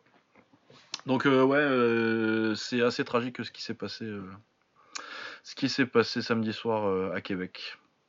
Ouais. Euh, je sais plus ce qu'il y avait d'autre sur la carte parce que j'ai pas vu. Euh, ouais, il y a une canadienne qui prend euh, un titre féminin en super welter, donc la KT de. Non, c'est même pas là, elle est en welter, euh, Bracus. Ouais. Mais bon, voilà. En welter. Donc, euh, ça, et puis c'est à peu près tout ce qu'il y avait de notable sur la carte. hein. Yes. Euh, il y avait pas en grand-chose. anglais, je crois. Il y a Dieudonné qui boxait. c'est pas le même. Ouais. Ouais, puis Dieudonné, il va pas en super middle. hein. Non, ouais, super, super middle. Euh, voilà, donc euh, ça va conclure notre anglaise. hein. Il n'y avait pas grand chose d'autre euh, ce week-end. On Non, non, je crois qu'on a tout dit. On a fait le tour. On va pouvoir passer au MMA parce que mine de rien, ça fait déjà une heure qu'on parle d'anglaise. Ouais, ouais. Euh, du coup, MMA, on va peut-être commencer avec euh, la finale du TUF, l'Ultimate Fighter, euh, que je retrouve la carte. TUF finale. Donc le main event, c'était le gros combat de cette, de cette carte. avec donc Kamaru Usman contre Rafael Dos Anjos en welter. Euh, un combat que j'ai trouvé très intéressant personnellement. C'était peut-être pas forcément euh, une guerre ou euh, super excitant, mais je trouve qu'il y a eu du très beau travail en clinch et du travail assez intelligent. Euh, du coup, c'est Kamaru Usman qui gagne par décision 50-43, 49-45, euh, 48-47. Des cartes un peu euh, un peu, Un peu over the place, ouais. Euh, moi j'avais euh, pour être honnête avec vous, j'avais 48-45 il me semble.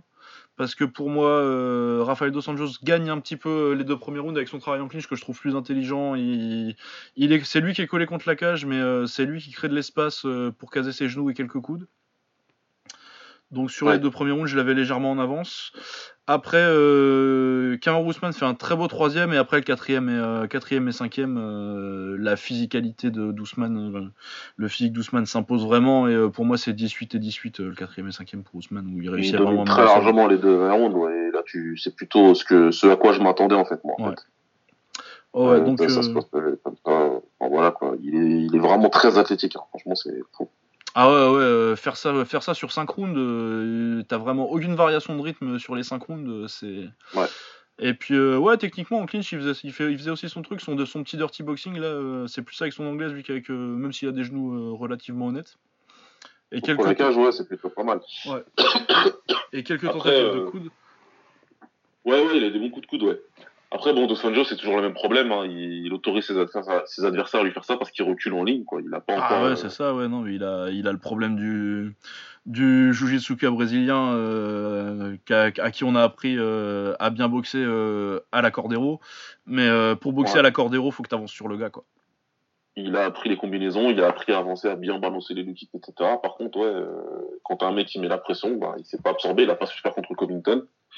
Et il pas, il a pas su le faire là non plus, quoi. Ouais, mais est-ce qu'il peut le faire en welter, quoi? Est-ce qu'il peut le faire Enfin, tout moi, court déjà? pas. Mais Moi, surtout en pas. welter. C'est- le mec euh, pour qui, pour- c'est le genre de mec pour qui il faut une 72 kilos. Ouais, ouais, faut du 165 livres. hein. C'est voilà, c'est c'est typiquement ce genre de mec euh, pour qui, pour qui, pour qui il le faut, quoi. C'est Bah, clair façon, et net. euh, moi je suis pas trop pour euh, rajouter des KT en MMA euh, en général, mais 165 et monter les welter à 175 par exemple, c'est un truc sur lequel je suis pour. Ah, Genre les histoires pas, de. pas, t'es pas pour rajouter, c'est-à-dire. J'ai pas envie de faire de digression, mais là, ça m'intéresse. Euh, non, parce que les histoires de cruiserweight, là où tu mettrais une KT à 220 livres, euh, c'est n'importe quoi. Les poids, les lourds légers, c'est déjà de la merde. Les lourds, c'est de la merde. Si t'en rajoutes une entre les deux, ça va, ça, ça va. les deux, chez, les catégories plus lourdes, on n'a pas besoin. Mais ça voudrait dire, par exemple, là, entre euh, ce qu'ils appellent donc light, lightweight et welterweight, c'est-à-dire entre 70 et 77 kilos. Tu supprimes pour en rajouter une ou t'en rajoutes juste une? Ah non, non, j'en rajoute juste une. C'est c'est le seul endroit où je veux bien en remettre une. Ouais. Mais moi, personnellement, euh, s'il faut, euh, je fusionne les, je fusionne les lourds légers et les lourds. hein. Ah, moi, j'ai toujours été pour une catégorie lourde au-dessus de 93 kilos. Le K1, le vrai. Ah non, au-dessus de 85, moi, du coup, pour le coup. Ouais, bon, après, toi, t'es... Lucas, le japonais qui parle. Ah bah ouais, non, mais de toute façon. On va euh, dire qu'avec aujourd'hui, avec aujourd'hui, euh, vu la, la taille des mecs, bon, je veux bien à partir de 90 kilos, quoi, 93 kilos. Ouais, non, la mais à heavyweight, 90 voilà, kilos, c'est ouais. bien. Mais à ce moment-là, ouais, ou alors tu supprimes les moyens. Tu fusionnes les moyens et les lourds légers, sinon, à ce moment-là. Ah, ouais, ça fait, ça fait beaucoup quand même, là. Bah, tu bah, bah, franchement, tu montes, euh, si tu montes pour les, si tu montes les welter à 175, ça te fait la même chose qu'en Ouais. anglaise quasi. hein. Ouais, ok, ouais, si tu les montes à 175, ouais, là, du coup, ouais. Non, tu montes à t'es- ouais. 175 pour que les petits moyens ils puissent, euh, ils puissent descendre. Ouais, ils puissent descendre, et puis après. Et ouais, puis après, là, ça ouais, te là, fait, ouais, euh, là, ça. Ça te fait quasi la même chose qu'en anglaise en fait. Ouais, ouais, non, là, c'est bien. Parce que bien. euh, Si tu- en si anglais tu c'est. montes les welter, ouais, c'est bien. Ouais, non, c'est ça. Moi dans, moi, moi, dans mon idée, tu montes les welter. Puis limite, moi, tu rajoutes 115 parce que euh, je suis un intégriste des petites KT, mais euh, bon, ça, euh, déjà, ils vont supprimer 125. euh. Bon, peut-être se calmer sur les 100 Ouais. Ouais, c'est clair. Mais ouais, non, moi je serais pour fusionner euh, une, des deux, une des deux grosses KT. Une des deux KT euh, au-dessus de, au de 85. Parce que euh, quand tu vois euh, les gros en 85, là, euh, ils peuvent tous euh, ils peuvent tous aller en. Ils seraient tous compétitifs à 205 livres. Oui, oui. Genre euh, Rockhold, il serait pas compétitif en lourd léger? Oui, Weidman, bah, de toute façon, il va J'espère qu'il sera mettre KO toute la journée, mais oui, il sera compétitif. Il sera ça, compétitif, ça, va être personnel. top, ça va être top 10. Hein. Euh, bah, il... va, il est tout de suite top 10. Il est tout de suite top 10. Bah oui. Voilà. Weidman, pareil. Ouais, oui. Euh, Yoel Romero, il arrive même plus à faire le poids. Ouais, de toute façon, il faut qu'il y aille. Tu vois euh, Donc, euh, Voilà. ouais, non, non, non, je Ah, pense pas que. Même Israël, il pourrait très facilement monter. Bah, Israël, il l'a fait de toute façon. Il a gagné un tournoi euh, lourd léger en kick, euh, lourd- en lourd en kick, euh, et trois, En lourd trois aussi, jours, trois jours plus tard, il gagne un tournoi euh, cruiserweight en boxe. C'est pareil. Quel jour d'intervalle, c'est cinglé. non, ouais, même si lui, même 175, il pourrait les faire. Ouais, ouais, ouais. En plus, hein. parce qu'il arrive à, il arrive à 82, 83 kilos quand il, pour boxer en, euh, il doit à peine cutter. Ouais. Il mange juste pas de, il mange juste pas de pizza le matin, quoi. Ouais, là, faut pas manger. Euh, voilà, donc euh, ouais, bah, Kamaru Usman, euh, pour moi, ça mérite un combat pour le titre. Kamaru Usman, ça m'intéresse plus de voir ça que Colby d'ailleurs, ce qui est prévu. Et je pense parce que pour moi, Usman ça bat Colby parce que c'est Colby en meilleur en pied-point, en un peu plus athlétique et en plus actif. Enfin, peut-être pas plus actif, Oui. mais, Mais moins de temps, ouais, parce qu'il ouais. est vraiment très actif, euh, l'autre. l'autre. Ouais. mais euh, plus actif, euh, plus efficace en fait. Euh, ouais. et puis contre Woodley, j'aimerais, j'aimerais vraiment bien voir ça. Des chances que ce soit pourri parce que c'est Woodley qui boxe, mais euh, je pense que Ousmane il va vraiment lui rentrer dedans et le faire bosser. et, euh, je Bah, en tout cas, être- lui, Ousmane, euh, bon, après, bon, j'ai pas vu 20 combats de Ousmane. Euh, en même temps, je crois pas qu'il y en a 20 non plus. Mais euh, je vais pas dire que je connais ses habitudes de combat, mais oui, j'ai l'impression que c'est comme ça qu'il combat. Il avance sur toi, il te met Ah, il avance sur toi et il te met. euh, Il essaie de prendre l'avantage physique. Woodley, on le sait que c'est quelqu'un d'intelligent et qu'il a aucune euh, hésitation à pourrir un combat s'il sait que ça va lui assurer la victoire. Donc, euh, Ouais, mais euh, Woodley il a aussi tendance à beaucoup reculer dans la cage et puis Woodley a aussi beaucoup tendance à s'économiser pendant ses combats alors que Ousmane pas du tout. Du coup, euh, ouais. mettons que tu fais un Woodley Ousmane et euh, ça part dans le troisième, quatrième et euh, parce que euh, on me dit ouais il a fait les 5 rounds contre Wonderboy. Wonderboy au niveau impact physique et pression qu'il va te mettre c'est pas du tout la même chose que Ousmane quoi. Ça n'a rien à voir. Ça n'a rien à voir. Oui. tu vas avoir le temps contre Wonderboy, il prend son temps et tout. Là, Ousmane, il va te rentrer dedans. Euh, Et ouais. Après, euh, bon, il y a des petites limites. Il prend des coups quand même, Ousmane, en pied-point. Il a, il a eu des petites, euh, des petites frayeurs euh, contre certains. Du coup, on n'est pas à l'abri que tu prends un, un fulgure au point de, Wood- de Woodley. forcément, t'es couché. hein. Mais ouais, pour moi, c'est très intéressant. Et je trouve ça plus intéressant. Je le trouve beaucoup plus dangereux pour Ousmane que pour, pour Woodley que Colby. Je suis, ouais, je suis d'accord. Donc, Ouais, non, non, non. Donc, euh, très belle performance de Ousmane. Et puis, un combat euh, très intéressant. Si Bon, après, euh, c'est pas le combat de l'année. Hein, faut avoir envie de, de mater du travail en clinch. Mais vraiment, il y a eu du très bon travail en clinch, du très bon travail d'amener au sol. vraiment, c'est un des bons combats en clinch en MMA que j'ai vu ces temps-ci. Était vraiment pas mal, hein. c'était, c'était sympa à regarder, quoi. Ouais, ouais, non, moi j'ai trouvé ça sympa. Après, euh, il y a des gens qui ont trouvé ça chiant comme la mort. Mais bon, si vous aimez pas le clinch, euh, bah, matez du kick hein, plutôt que de mater du MMA aussi. Ouais, faut essayer. hein. Voilà. Euh, bon, alors, euh, les finales du TUF, euh, rien que la photo, moi, elle m'a fait mourir de rire. Elle m'a fait dire, bon, bah, ça valait le coup de le faire. La photo, la télé de tête des poids lourds, là. Mort de rire. Ah oui, le, le, le frère mexicain de Frank Mir. Ouais, 48 ans. Et puis, euh, Grise, le gars avec son tatouage grise, là, qui est un petit gros. euh, tu te dis, bon, bah, c'est bon, ils ils ont, trouvé, ils, ont trouvé, ils ont trouvé le nouveau crocop, là, c'est parti. Et ça finit sur un straight bar à la con, là. euh, soumission que tu vois jamais en MMA. Ouais, je- j'ai même pas vu, moi. Ouais, non, bah, c'était nul. Euh, ce qui était pas mal, par contre, euh, Pedro Munoz euh, qui met KO Brian Caraway sur un joli petit front kick au corps. Après avoir dominé le combat. Un truc bien dégueulasse. Ah ouais, un joli petit front kick au foie, là, avec bien la, la balle du pied, tu sais. Boum, qui te Ouais. remonte dans le foie. Euh, Caraway Eagle, mais euh, vu, comment, vu comment il a tourné, euh, tu reconnais direct le, le mec qui tombe parce que le foie il est plus là. Quoi. Bah oui, non, mais là, je sais pas ce, ce que tu peux dire. Ah rien ouais, à dire. non, rien à dire.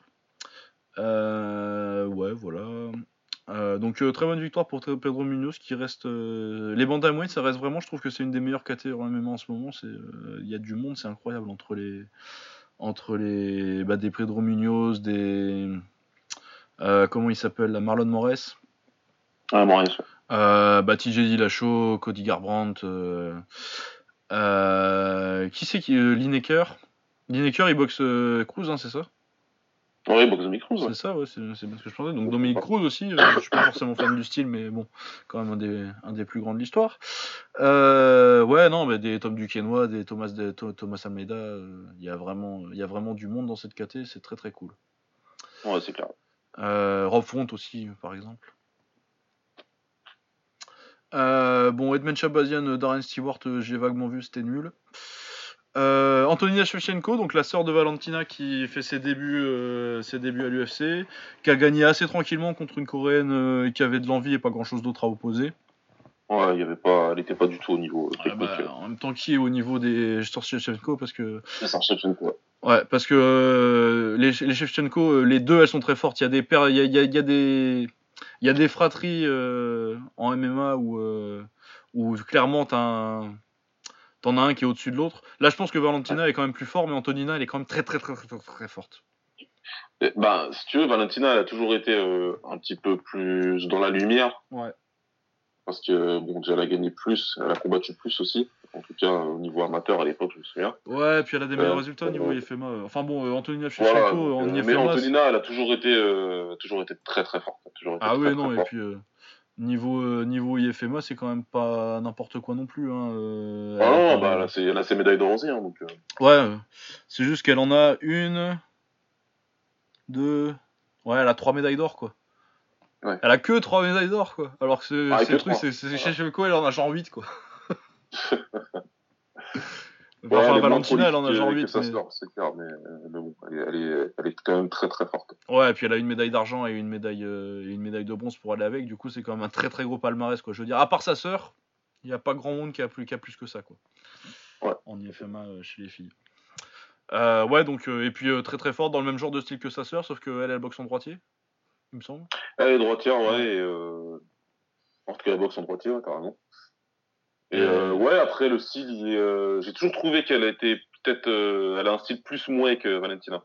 Ouais, ouais, ouais. En tout cas, quand elle combat en kick ou en boxe taille. Après, en MMA, c'est du MMA, donc forcément, Ouais, mais si, hein. si, elle a quand même un style beaucoup plus et que. Elle va pas te sortir des... les retournées et des trucs Voilà. taekwondo un peu que. Elle, que elle sait Valentina. faire, hein, elle sait faire, parce que sait faire comme sa sœur. Mais ouais, c'est plus, voilà, c'est plus C'est un peu plus, ouais, c'est un peu plus académique mouille, ouais. Elle va plus travailler, en- elle a plus tendance à travailler en clinch, même si euh, chef- elle va travailler plus en genou en clinch que qu'un peu en projection, même si elle sait faire aussi. Il y a, il y a des, c'est un peu des, c'est un palais de swap avec sa sœur. Euh, elle Ouais. c'est Ken et euh, l'autre c'est Ryu quoi.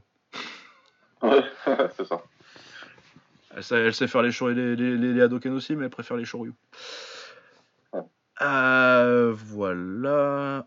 Euh, ouais, donc euh, Shevchenko, euh, du coup, euh, bah, qui est en flyweight, vu que c'était un catchweight, du coup, elles vont être les deux sœurs dans la MKT. Elles vont être Ouais. rapidement au top toutes les deux. Est-ce qu'elles vont nous faire une fran frangin Urabé? Je pense pas. Ça, ça Je je pense pas. pas que ce soit le genre. Ça m'étonnerait grandement. Mais bon, ça va faire une, une- ça, ça, ça, ça, ça peut faire une autre paire, ça va me rappeler une autre paire ukrainienne, les Klitschko là, avec les deux au top de la KT qui vont fumer tout le monde ça. Ouais, qui fume tout le monde, et à un moment, on va se poser la question de ce qu'on fait, mais ouais, je, je les vois pas s'affronter. hein. Non, non, non. L'occasion, l'occasion s'est présentée en amateur à l'époque, en tout cas une fois où moi j'étais, j'étais dans la même compétition et euh, il y a même pas eu euh, négociation quoi. non, non, non, ils le font pas. On fait pas et puis c'est tout. Donc, euh, ouais, non, ça, c'est, ça va pas. Les frères Rabé, c'est deux tarés qui ont dû grandir en se tapant dans la chambre toute la journée. C'est- Ouais, ça non, mais de puis euh, et surtout, et Voilà. surtout, euh, Hirotaka c'est un sociopathe donc. euh, Oui, ça, c'est tout. Donc euh, tu te dis, le mec, son frère, il a- son petit frère, il a dû venir lui demander une fois un stylo rouge, un truc comme ça, il a dû en balancer des kicks dans la tête. On les a vus boxer en pro, mais je pense que ça devait être leur 189e combat. ouais, c'est ça. Ah, Ouais, non, déjà- pareil, hein. Le sparring, ça devait pas y aller. en Ah bah de toute façon, euh, la team Dragon, enfin maintenant c'est Kawan Jim, euh, je sais plus quoi, mais euh, Ouais. la team Dragon, euh, les sparring, euh, de ce qu'on sait des sparring, ceux qui ont déjà vu des, des vidéos de, de Takeru qui met tout le monde KO en sparring. Voilà. Enfin bon, le sparring déjà au Japon, mais encore plus à la team Dragon quoi. Euh, autrement, sur cette carte, on avait euh, Joseph Benavidez euh, qui a bien rebondi. Il met KO Alex Perez en, une mi- en 4 minutes 19. Il le met KO deux fois en plus dans le combat parce que Yves Lavigne il vient, il arrête. ouais. le- le mec deux fois. C'est exactement ce qui s'est passé. C'est oui, c'est assez scandaleux. Enfin, il avait fait la même chose euh, il y a quasi 10 ans, euh, Yves Lavigne euh, avec euh, Pitzel contre Matt Brown, Matt Brown qui défonce Ouais. Pitzel et qui l'arrête. Enfin bon, je sais pas pourquoi je me rappelle de combats obscurs comme ça. Ça doit être parce que j'adore Matt Brown. J'aime beaucoup. Ouais. Ah, il était fun. Ce con. il était fun ce con là. Euh, Ah bah oui, il y a MMA Co qui nous a mis euh, la petite vidéo du KO qui m'a Diego Sanchez, j'avais un petit peu oublié moi. Ah ouais non, il est, il est immonde celui-là. hein, mais... C'était très très violent. Et puis euh, Matt Brown, euh, déjà je l'aimais bien avant, mais il a tout- surtout une grande place dans mon cœur parce qu'il a tabassé euh, Steven Thompson. La première défaite de Thompson euh, Ah. en MMA. Et puis euh, sa, première défaite tout court en fait officiellement euh, Monsieur Thompson. Officiellement, c'était la première fois que Mister Kickboxing combat. Parce que ça comptait pas apparemment le combat contre Raymond Daniels. Mais non, c'est un no contest euh, parce que Ah son genou il a explosé tout seul. Enfin bon, voilà. Ouais. Euh, ouais, autrement sur cette carte là, il y a Tim Means qui a démonté Ricky Reini. Euh, Ouais. Et une jolie petite guillotine assez dégueulasse avec le gars Ouais. complètement Roosevelt Roberts contre Darrell Archer. Contre Archer, là, celui qui s'était Ouais. fait ça, par, par Khabib, là. Ouais, celui qui était à Hawaii, qui avait été prévenu une semaine avant. Ouais. Ouais. Euh, D'ailleurs, ça devait être son premier combat depuis, je pense. Euh, du coup, bah, pour lui, ça doit être fini l'UFC. Mais ouais, euh, une, une guillotine où il le soulève, ça me fait penser un peu à celle de. Euh, Jones Machida. Ouais, un peu, mais dans le même genre, mais une encore pire dans ce genre-là, c'était Ali FL et c'était Dan Miller contre je sais plus qui. Où vraiment le gars, le, le- sa, sa- sa- sa- sa tête, elle a un angle où son menton il touche son, son sternum, c'est Ouais. C'est un truc de fou. Mais ouais, voilà, très belle guillotine, euh, assez spectaculaire, et puis c'est à peu près tout ce qu'il y avait euh, de, de notable sur cette carte-là. Ouais. Euh, du coup, on va passer à celle du lendemain. Euh, donc, on avait Dos Santos, Junior Dos Santos qui revenait et qui boxait contre Tai Tuivasa, euh, qui est l'autre héritier spirituel de Mark Hunt. C'est pas un cousin en plus d'ailleurs, non? Ou alors c'est c'est celui du Glory Ouais, je sais pas. je sais plus, euh, mais de toute façon, ouais, ils sont tous cousins là-bas. euh, Tai Tuivasa, euh, du coup, euh, qui est euh, ouais, euh, le genre de. Au, au Glory, ils ont. euh, comment il s'appelle? Putain. Ouais, Junior Tafa. Junior Tafa, ouais, c'est leur nouveau Mark Hunt, et euh, l'UFC, ils ont Tuivasa. Ils- C'est les héritiers spirituels. C'est des gros, des ça. gros Maoris, quoi. Des gros Maoris tatoués. Ouais. Euh, ça a commencé plutôt très bien pour Tuivasa, euh, qui, a, qui, a mis, euh, qui a fait manger beaucoup de droite au- à Junior Dos Santos au premier, il gagne le premier round. Et puis finalement, il s'est excité, il lui a refait mal au deuxième et il, s'est plus senti, il a essayé de le finir et il prend un- une grosse droite en contre. Euh, qu'il envoie au tapis et puis du coup après bah, Dos Santos mine de rien il est connu pour sa boxe mais il sait quand même il doit avoir sa il a sa ceinture noire il me semble en brésilien Ouais. et puis Sunog, hein, il s'entraîne très longtemps avec Noguera. Euh, du coup, euh, il, prend, il prend la position au sol, euh, en side control, il le savate, et puis après il prend la montée, et euh, là c'est fini parce que tu sens que tu vois ça, il a pas le sol pour. Bah, il a un sol à la Marken, quoi. Ouais, tout simplement. hein. En plus, il, il se fait même pas mettre, il se fait même pas déconnecter quoi. Il se fait arrêter par l'arbitre. Ah non, il se fait arrêter parce que- bah, Il ça, faut l'arrêter. Il est énervé parce que parce que voilà, il sait qu'il a perdu et que il y a rien à dire en vérité. Tu peux pas protester quoi. Mais euh, il a bah, du boulot, il a encore du boulot. Je, je me rappelle que Junior Dos Santos, il lui avait dit il y a longtemps, il y a quelques mois déjà, quand Vassel l'avait un petit peu, quand il avait un petit peu appelé, il lui avait dit euh, fais attention parce que t'as pas t'as pas l'expérience pour. Euh. Enfin, il a carrément sous-estimé en fait, hein, je pense. Hein. bah, je pense, ouais. mecs, je ils pense, arrivent. euh, euh, Ouais, où il s'est enflammé euh, parce qu'il a quand même fait un très bon premier round. Hein, et, euh, Ouais, le- premier round, c'est sûr, mais euh, c'est des, des vétérans chiants, les mecs, Junior Dos Santos. Enfin, voilà, quoi. C'est pas le premier arrivé, c'est pas. Bah, et puis c'est un tweet que j'ai vu passer, je sais plus qui, plus, plus qui qui disait ça. Euh, qui disait euh, tu vois ça il a pas fou- il a, il a pas fini euh, André Arlovski alors euh, Junior Dos Santos euh, Parce que. C'est ça, c'est plutôt ça. C'est un mec très euh, dur à dit. Bah, Dos Santos, ouais, c'est plus ce que c'était. Il a son menton, il a craqué depuis, mais euh, Ouais. quand vous avez vu les combats contre Cain Velasquez, euh, il peut en prendre Ouais. encore. hein. Il peut, il peut, il peut les prendre. Ouais, il peut les prendre. Il y a pas de souci. Malgré le fait qu'il ait pris euh, ouais, 2 KO depuis contre Overeem et Miocic, il peut encore Ouais. prendre les patates. Et si tu, c'est vrai que si tu finis pas le Harlowski de 2018, euh, ça va être compliqué de finir le Dos Santos. D'accord. Je suis Euh, d'accord, mais tout ça, c'est pas grave parce que de toute façon, en main event, c'est passé quelque chose de magnifique pour moi. En co-main event. en common event, ah bah Shogun qui gagne quoi. Oh. Shogun qui gagne. Et puis euh, la ah ouais. Ouais, ouais, mais Shogun, hein, toujours, euh, il, il se démerde toujours quand même.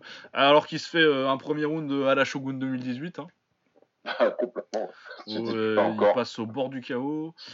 Euh, je sais plus comment ça arrive au sol. euh, Je l'ai maté, pourtant je l'ai pas maté une demi-heure le combat, mais euh, euh, il l'amène au sol, hein, c'est ça? Ou il Ouais. ça, Il l'amène. au- ouais, je crois. Je pense qu'il l'amène au sol et qu'il contrôle tout, le- tout le deuxième round. Apparemment, Pedro s'est fait mal à la jambe ou quelque chose comme ça. Et du coup, au troisième, en 43 secondes, Shogun finit le comeback. Et euh, le mec, euh, il tombe, je, je sais plus comment il tombe, mais euh, il le finit par Grand euh, logique, alors qu'on voit vraiment que la jambe ça le, ça le gêne, il n'arrive pas à pousser à essayer de bouger pour se relever, Pedro. Donc ouais, Shogun qui, qui gagne encore encore un combat en 2018. Moi ça fait plaisir parce que bah, j'adore Shogun, parce que bah, le Pride, hein, Bah, et puis attends. les anciens. hein. C'est dur, et puis en plus moi je l'ai rencontré, il est très gentil. Ouais, bah ouais, en plus, c'est un mec super sympa, pardon. donc. Mais ouais, Non. Shogun, ouais, Shogun, c'est 2005, c'est le round enfin middleweight, c'est là où j'ai commencé à vraiment regarder du MMA, qu'avant, c'était uniquement Muay Thai kickboxing. Non, non, Shogun, il aura toujours une place à part avant. Donc, euh, Ouais, non, le de- 2005. euh, beaucoup, y on parle beaucoup de l'année. euh, c'est 2010 ou 2011 de. C'est 2010, Jones. je crois, de Jones. Ouais. Et, euh, dans les meilleures années de l'histoire du MMA, à l'époque, surtout, moi je m'en rappelle parce que j'étais là. Sur internet, on parlait beaucoup de la comparaison. C'était euh, est-ce que le est-ce que le 2010 ou 2011, là, j'ai un trou euh, de Jones et euh, c'est quoi la meilleure année? C'est le 2011 de Jones ou le- la- l'année 2005 de, de Shogun quoi.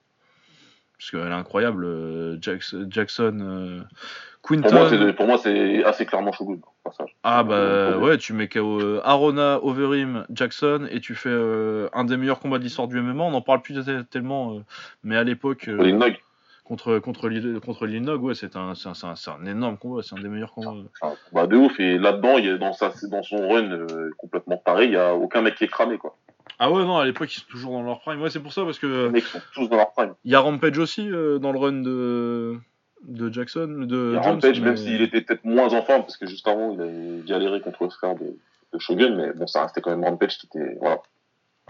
Mais ouais, euh, quand, quand, quand, euh, quand Jones il le prend, Rampage il est pas cramé, mais il est, il est quand même pas, c'est quand même pas le Rampage de 2005 quoi. Ah, c'est plus le même, c'est plus même. Ouais, et puis Arona, le KO contre Arona, alors que Arona il vient de battre Vanderlei, que tout le monde détestait, tout le monde détestait Arona en plus donc. euh. Ah oui, oui, oui, moi le premier, oulala. Ah et puis après ah ouais non quel connard, les doigts dans le dans la coupure de, de Sakuraba là, quel enculé, Putain. quel bâtard. Vraiment. J'ai connu des mecs qui voulaient gagner, mais là, lui, Ah ouais, non, lui, c'était vraiment un connard. Euh, ouais, et puis après, bon, euh, la carrière de Shogun, euh, la grosse blessure au genou, euh, la défaite contre Forrest, euh, le retour, la, la- la série contre Machida, euh, le combat contre le premier combat contre Dan Anderson, même le deuxième, il est bien aussi. le deuxième. Ouais, oh ouais, non, ben. Et puis, mine de rien, il est sur 4 victoires sur ses 5 derniers combats. hein. Eh ouais. Même cramé, hein. Comme quoi, c'est vraiment de la merde. Les... ouais. Ouais, non, il va avoir un title shot là. 2019, title shot de Shogun. à 38 ans. Ah, ouais, moi, j'ai- vas-y, non. Ah, non, comme quoi, c'est vraiment de la merde. Les... Pas de... C'est grave. Les lourds légers, Shogun il est encore top 10 alors que ça fait depuis 2007 qu'il est cramé quoi. La tristesse du truc, quoi. Oh là là. Mais bon, ça fait toujours plaisir euh, de voir Shogun qui gagne. J'espère Ouais. qu'il supporte pas Bolsonaro par contre aussi. Euh, je crois que si, hein. Mais je pense que si, ouais, parce que bah, de toute façon Vanderlei, ouais. si, ouais. Mais ouais, enfin, Ouais. bon. On- Le, le, le- le cœur est là quand même, c'est décevant, mais bon. Ouais. Allez, euh, sinon, qu'est-ce qu'il y avait d'autre? Il y avait Marken qui a fait euh, un combat pourri pour son dernier combat à l'UFC. Ah oui, là, Willis, là, ouais, non, mais ouais. Bon. Ouais, non, c'était nul, il a perdu. Euh, il s'est fait euh, la blessure classique du vieux kickboxer, il s'est ouvert le, le, tibia. Ouais. Sauf qu'en kick, on arrête, mais euh, en MMA, personne n'arrête pour ça. Euh, on a eu euh, Jake Matthews contre Anthony Rocco Martin, c'était plutôt sympa avec une soumission sympathique, un petit anaconda choke, ça fait longtemps qu'on n'en avait pas vu. Euh, et puis sinon, euh, j'ai rien d'autre à dire parce que moi je regardais plutôt la boxe à ce moment-là. Hein. J'ai vu le. Ouais, moi non plus, j'ai pas vu encore. Non, j'ai pas vu grand chose. Et puis euh, c'est toute une série de décisions, les prélims. J'ai vu Wilson Race contre Ben Nguyen, c'était pas ouf. Et puis il y a eu Shinokami qui a perdu contre Kunchenko, russe invaincu là. Donc c'est à peu près tout. Pareil que Kakara France contre Elias Garcia, ça je vais regarder. Pareil que c'était très bien, mais j'ai pas eu le temps de regarder encore. Ouais, car France, c'est un bon combattant. Hein. Mais ouais, bah de toute façon, euh, la team, euh, c'est Kickboxing, c'est City Kickboxing. City Kickboxing, ouais. Ouais, qui est, euh, bah pour moi, peut-être la meilleure team, la team avec le, plus de hype en MMA en ce moment, parce que c'est c'est la team de Israël Adesanya, c'est la team de de Danouker. Et puis Kaikara France, et je sais plus, ils doivent avoir d'autres petits, d'autres petits gars qui causent là-bas. Ils en ont très bien, dont un euh, avec qui euh, que je vais recevoir euh, pendant une semaine chez moi, qui est peut-être moins connu que les autres, s'appelle Mike, qui a combattu au Glory aussi, je sais pas si tu te souviens. Mike comment? Il a boxé qui? Il s'appelait Mike Blood, Blood Mike Diamond. Ah ouais, si, si, ça me dit quelque chose. Il a pas boxé contre... il a boxé, je sais plus, c'était un Asie, je crois. Ça devait être un truc, un en Chine, un truc comme ça. Ouais, ouais, ça me dit quelque chose. Bah écoute. Ouais. Mais ouais, non, très belle team. Et puis, euh, du coup, je sais plus comment il s'appelle le coach. Euh, je m'en rappelle plus. Eugene quelque chose, je crois. Je sais, ouais, c'est Eugene. C'est Eugene euh, quelque chose. En tout cas, bravo pour son taf parce que bon, de toute façon, on fait pas de mystère qu'on adore Israël Adesanya et Dan Hooker, moi j'aime aussi beaucoup. Et je sais que toi aussi. ouais, c'est fort, très très très fort. on aime beaucoup beaucoup. Voilà, du coup, j'ai très hâte de voir le combat de Kakara France contre Elias Garcia parce que j'en ai entendu de très bonnes choses. Et euh, voilà, ça conclut notre passage sur l'UFC. Euh, un petit mot sur euh, Saladin Parnasse qui a gagné contre l'ancien champion lightweight du KSW. Moi, c'était la première fois que je le voyais, je le connaissais de nom, mais je l'avais pas encore vu combattre. Et j'ai été très impressionné son travail sur les deux premiers rounds en grappling et en prise de dos. Je trouve que c'était un truc, il variait très bien ses, prises de crochet entre le, triangle de pied. le triangle au corps et les prises de crochet, il le faisait bouger pas, vraiment pas mal. Il a fait deux très bons premiers rounds et puis il a 20 piges. pour l'avenir, c'est très intéressant. Je sais pas ce que. Donc voilà un petit mot pour Saladin Parnasse euh, qui du coup euh, se dirige peut-être vers un combat pour le titre KSW. Je pense qu'on n'a jamais parlé du KSW. Non, je crois qu'on n'a jamais parlé. Non, ouais, euh, qui est une organisation polonaise qui est, bah, je pense que c'est la plus grosse organisation de MMA d'Europe en fait. Ouais. Malgré le fait qu'ils sont, ils sont dans un créneau assez particulier. donc ils sont dans le business de Mamed Khalidov et puis dans le freak show à l'européenne. Euh, je crois qu'ils ont un mec de 2m20 euh, et 180 kg là qui doit combattre bientôt, ultra musclé bodybuilder. Euh. et puis ils ont fait toute leur. C'est une organisation qui est assez vieille maintenant parce que ça fait quand même déjà presque 10 ans. Ça fait, ouais, ça fait beaucoup de temps qu'ils sont là. Ouais, ouais, ça fait longtemps qu'ils sont là. Ils remplissent des stades en Pologne. Genre en Pologne, les mecs regardent plus les fans de MMA, sont, le, KSW c'est plus connu que l'UFC quoi. Ouais. Genre quand ils sont venus, ils sont venus en Pologne, il y a eu une défense de Johanna là-bas, ça a rempli un petit truc, quoi, et, euh, alors que KSW, la semaine d'avant, ils faisaient un stade, quoi. Voilà, c'est vraiment un truc ultra populaire euh, et, c'est bien géré comme organisation. Ils ont toujours des très bons prospects, ils arrivent toujours à attraper les. Ouais, ouais, ils font un très bon mix de, de prospects et de et de, de, gros noms comme Kalidov qui ont vraiment du talent, et puis du freak show avec ouais. Euh, Donc leur premier, c'est avec ça qu'ils ont vraiment explosé, c'est avec Pudzianowski qui est une star en Pologne, euh, qui est euh, des, des, combats, des, des Strongman Contest, euh, qui a été, je sais plus combien de fois, champion du monde de, dopage. Excusez-moi. oh, t'abuses là un petit peu. Oh, ils sont dopés en Strongman Contest? Non, bah non. Quand tu vois les physiques, tu sens qu'ils sont propres. ouais, non, et puis de mettre des rappeurs pour attirer le chaland. Et puis à côté de ça, ils font vraiment des belles cartes. Et du coup, ils ont Mateusz Gamrot aussi, leur champion euh, poids léger, là, qui a gagné aussi, euh, qui serait du coup un potentiel futur adversaire pour, euh, pour, pour Saladin Parnasse. Ça Ouais. va être plus dur que le gars qu'il a pris là, mais euh, c'est très intéressant. En tout cas, c'est un très beau début de carrière pour Saladin Parnasse. Toujours invaincu d'ailleurs. Très bon prospect, en tout cas, en tout cas, ça c'est clair. Une bonne hype. Euh, L'équipe qui a fait un article sur lui. Merci, euh, je sais plus c'est qui qui nous a mis tout l'article d'ailleurs dans, dans le groupe des messages privés, mais j'ai oublié, vous êtes bon. trop. Ouais, ouais, on Mais est- merci je crois que c'est pas Teddy qui a, qui a mis l'article Je crois que c'était, je sais plus si c'était dit, ouais, je m'en rappelle. Mais bon, merci Ouais. à toi en tout cas, parce que du coup, c'est plutôt cool que l'équipe fasse un gros article sur lui, comme ça, dans l'équipe magazine, en l'appelant un petit peu le Kylian Mbappé du MMA. Ouais, bah, c'est il faut les, mal. com- les comparaisons Bon, après, faciles voilà. de l'époque, quoi. Mais... C'est des comparaisons un petit peu à l'emporte-pièce, mais c'est bien qu'il- qu'on parle de lui et que Ouais, on non, mais de essaie de mettre façon. un petit peu euh, le public français derrière un gars comme ça, c'est plutôt cool. Ouais. Mais de toute façon, moi, je veux te dire, euh, la couverture euh, du MMA de l'équipe, il y en a qui râlent parce que euh, bah, c'est l'équipe, quoi. Mais euh, moi, je suis Bah, il plutôt le content. couvre. euh, il le couvre et je trouve qu'il le couvre dans l'ensemble plutôt bien avec plutôt euh, une envie de bien faire. Genre, ils avaient fait leur truc sur euh, Francis euh, à l'époque, leur équipe Explore, là. euh, ils ont Ouais, fait pas mal d'articles sur. Je veux dire, c'est qu'est-ce qu'on veut en fait exactement? Parce que est-ce qu'on veut qu'on ça devienne mainstream ou est-ce qu'on veut pas? Bah oui, c'est ça. Je veux dire, moi, si vous râlez sur ce qu'a fait l'équipe en MMA, ils avaient fait leur truc avec Lisa Razou, là, qui va voir José Aldo, tout ça. Ah au ouais, Brésil ça, avec un ça, petit débat avec c'était avec Diabaté le ministre Thierry Braillard l'autre connard là à l'époque Ouais, Mais- c'est plutôt bien. C'est, c'est voilà. Alors, évidemment que tout est critiquable, évidemment. ouais ouais ouais on peut critiquer mais euh, moi je trouve que fois, moi aussi, je rigolais la dernière fois sur les trucs de Takeru, euh, euh, sur de Tenshin, pardon, avec Mayweather, qu'on voulait pas des casse-voiles. Évidemment qu'on veut des casse-voiles. Venez. mais, oui, vous avez, il faut dire n'importe quoi. mais Mais non mais en Plus plus ça devient mainstream, mieux c'est.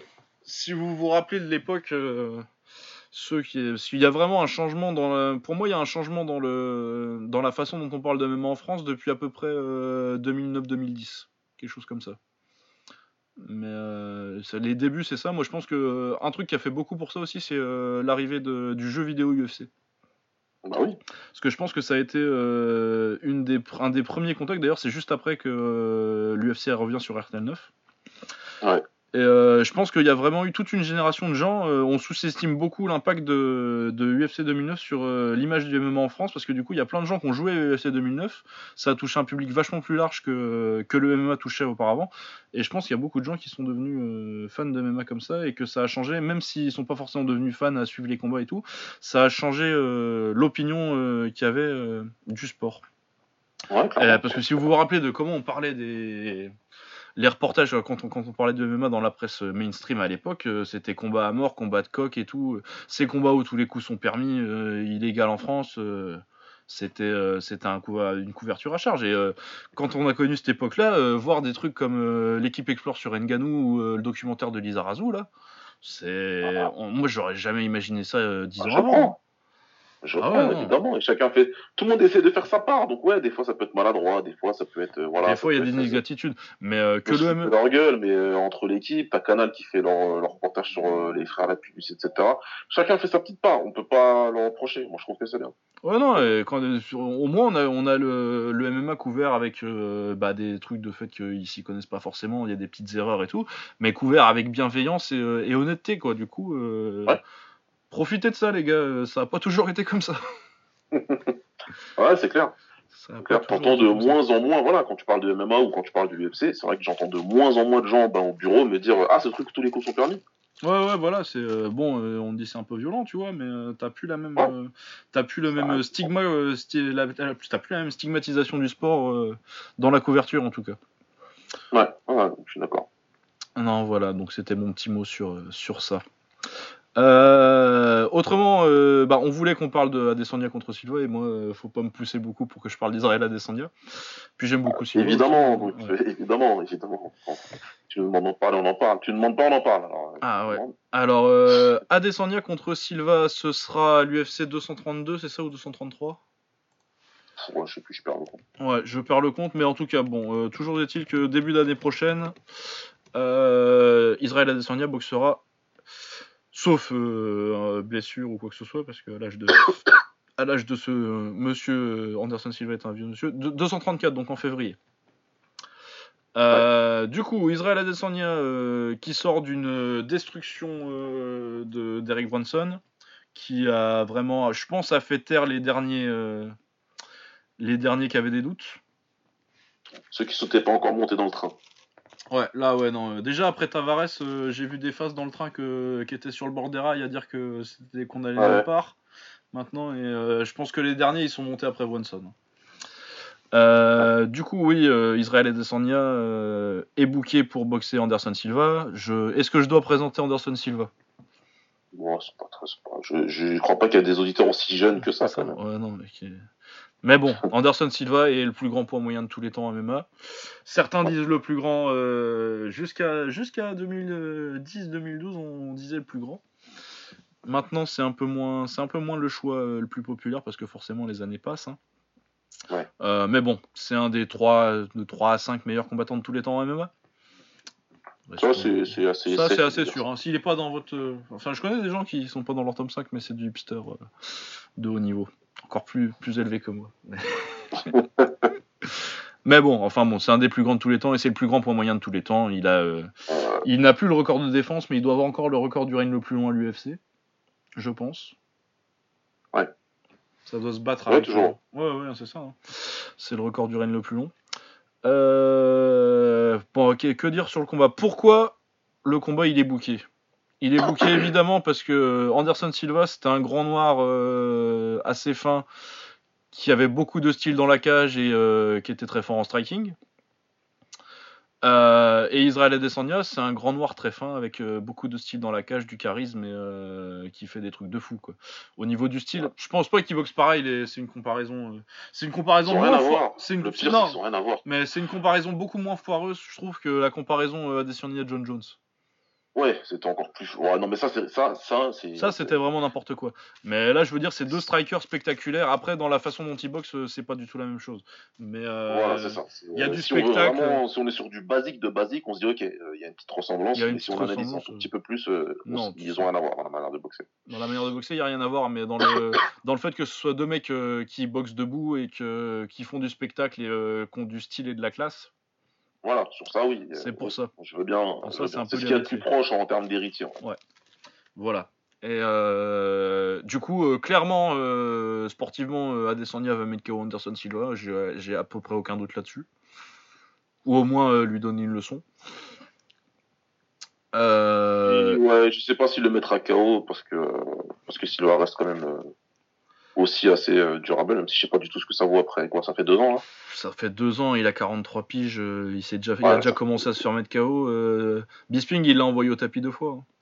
Hein. Ouais, ça fait quand même, ça commence à être très très vieux. Après voilà, que dire. Bah ouais, clairement, pourquoi l'UFC fait ça? Le gagnant, ils ont dit qu'il aurait un combat pour le titre que ce soit Anderson Silva ou Adesanya. Bon, après on verra, hein, mais de toute façon ils sont foutus de le faire. Hein. Et puis euh, si Anderson Silva, bah Adesanya il méritera de boxer pour le titre. Euh, mais clairement le but c'est de que Adesanya gagne de manière très spectaculaire prennent un combat pour le titre et puis euh, deviennent une star parce qu'on a beau dire euh, Brad Tavares, Derrick Brunson, euh, c'est bien, il a la hype, il a le charisme, hein, tout le monde le sait. dès qu'il prend le micro à Descenia, les gens écoutent, il, a, il a hit quoi. Il a, il, on sait pas ce que c'est, mais il l'a. Ouais, ouais. Et que ce soit dans la cage ou en dehors. Mais euh, vraiment lui donner la victoire sur euh, bah, la plupart des casuals, euh, les gens qui connaissent pas trop, qui suivent un petit peu mais pas trop. Anderson Silva, ils connaissent, ils savent que c'est un fou. Et ils vont voir un mec qui va le fumer avec, avec, avec le style et la classe. Et après ça, bah, boum, c'est l'explosion, il prend, il prend le titre. Et, ça devient le plus grand moyen de tous les temps. Mais ça, c'est l'objectif de l'UFC.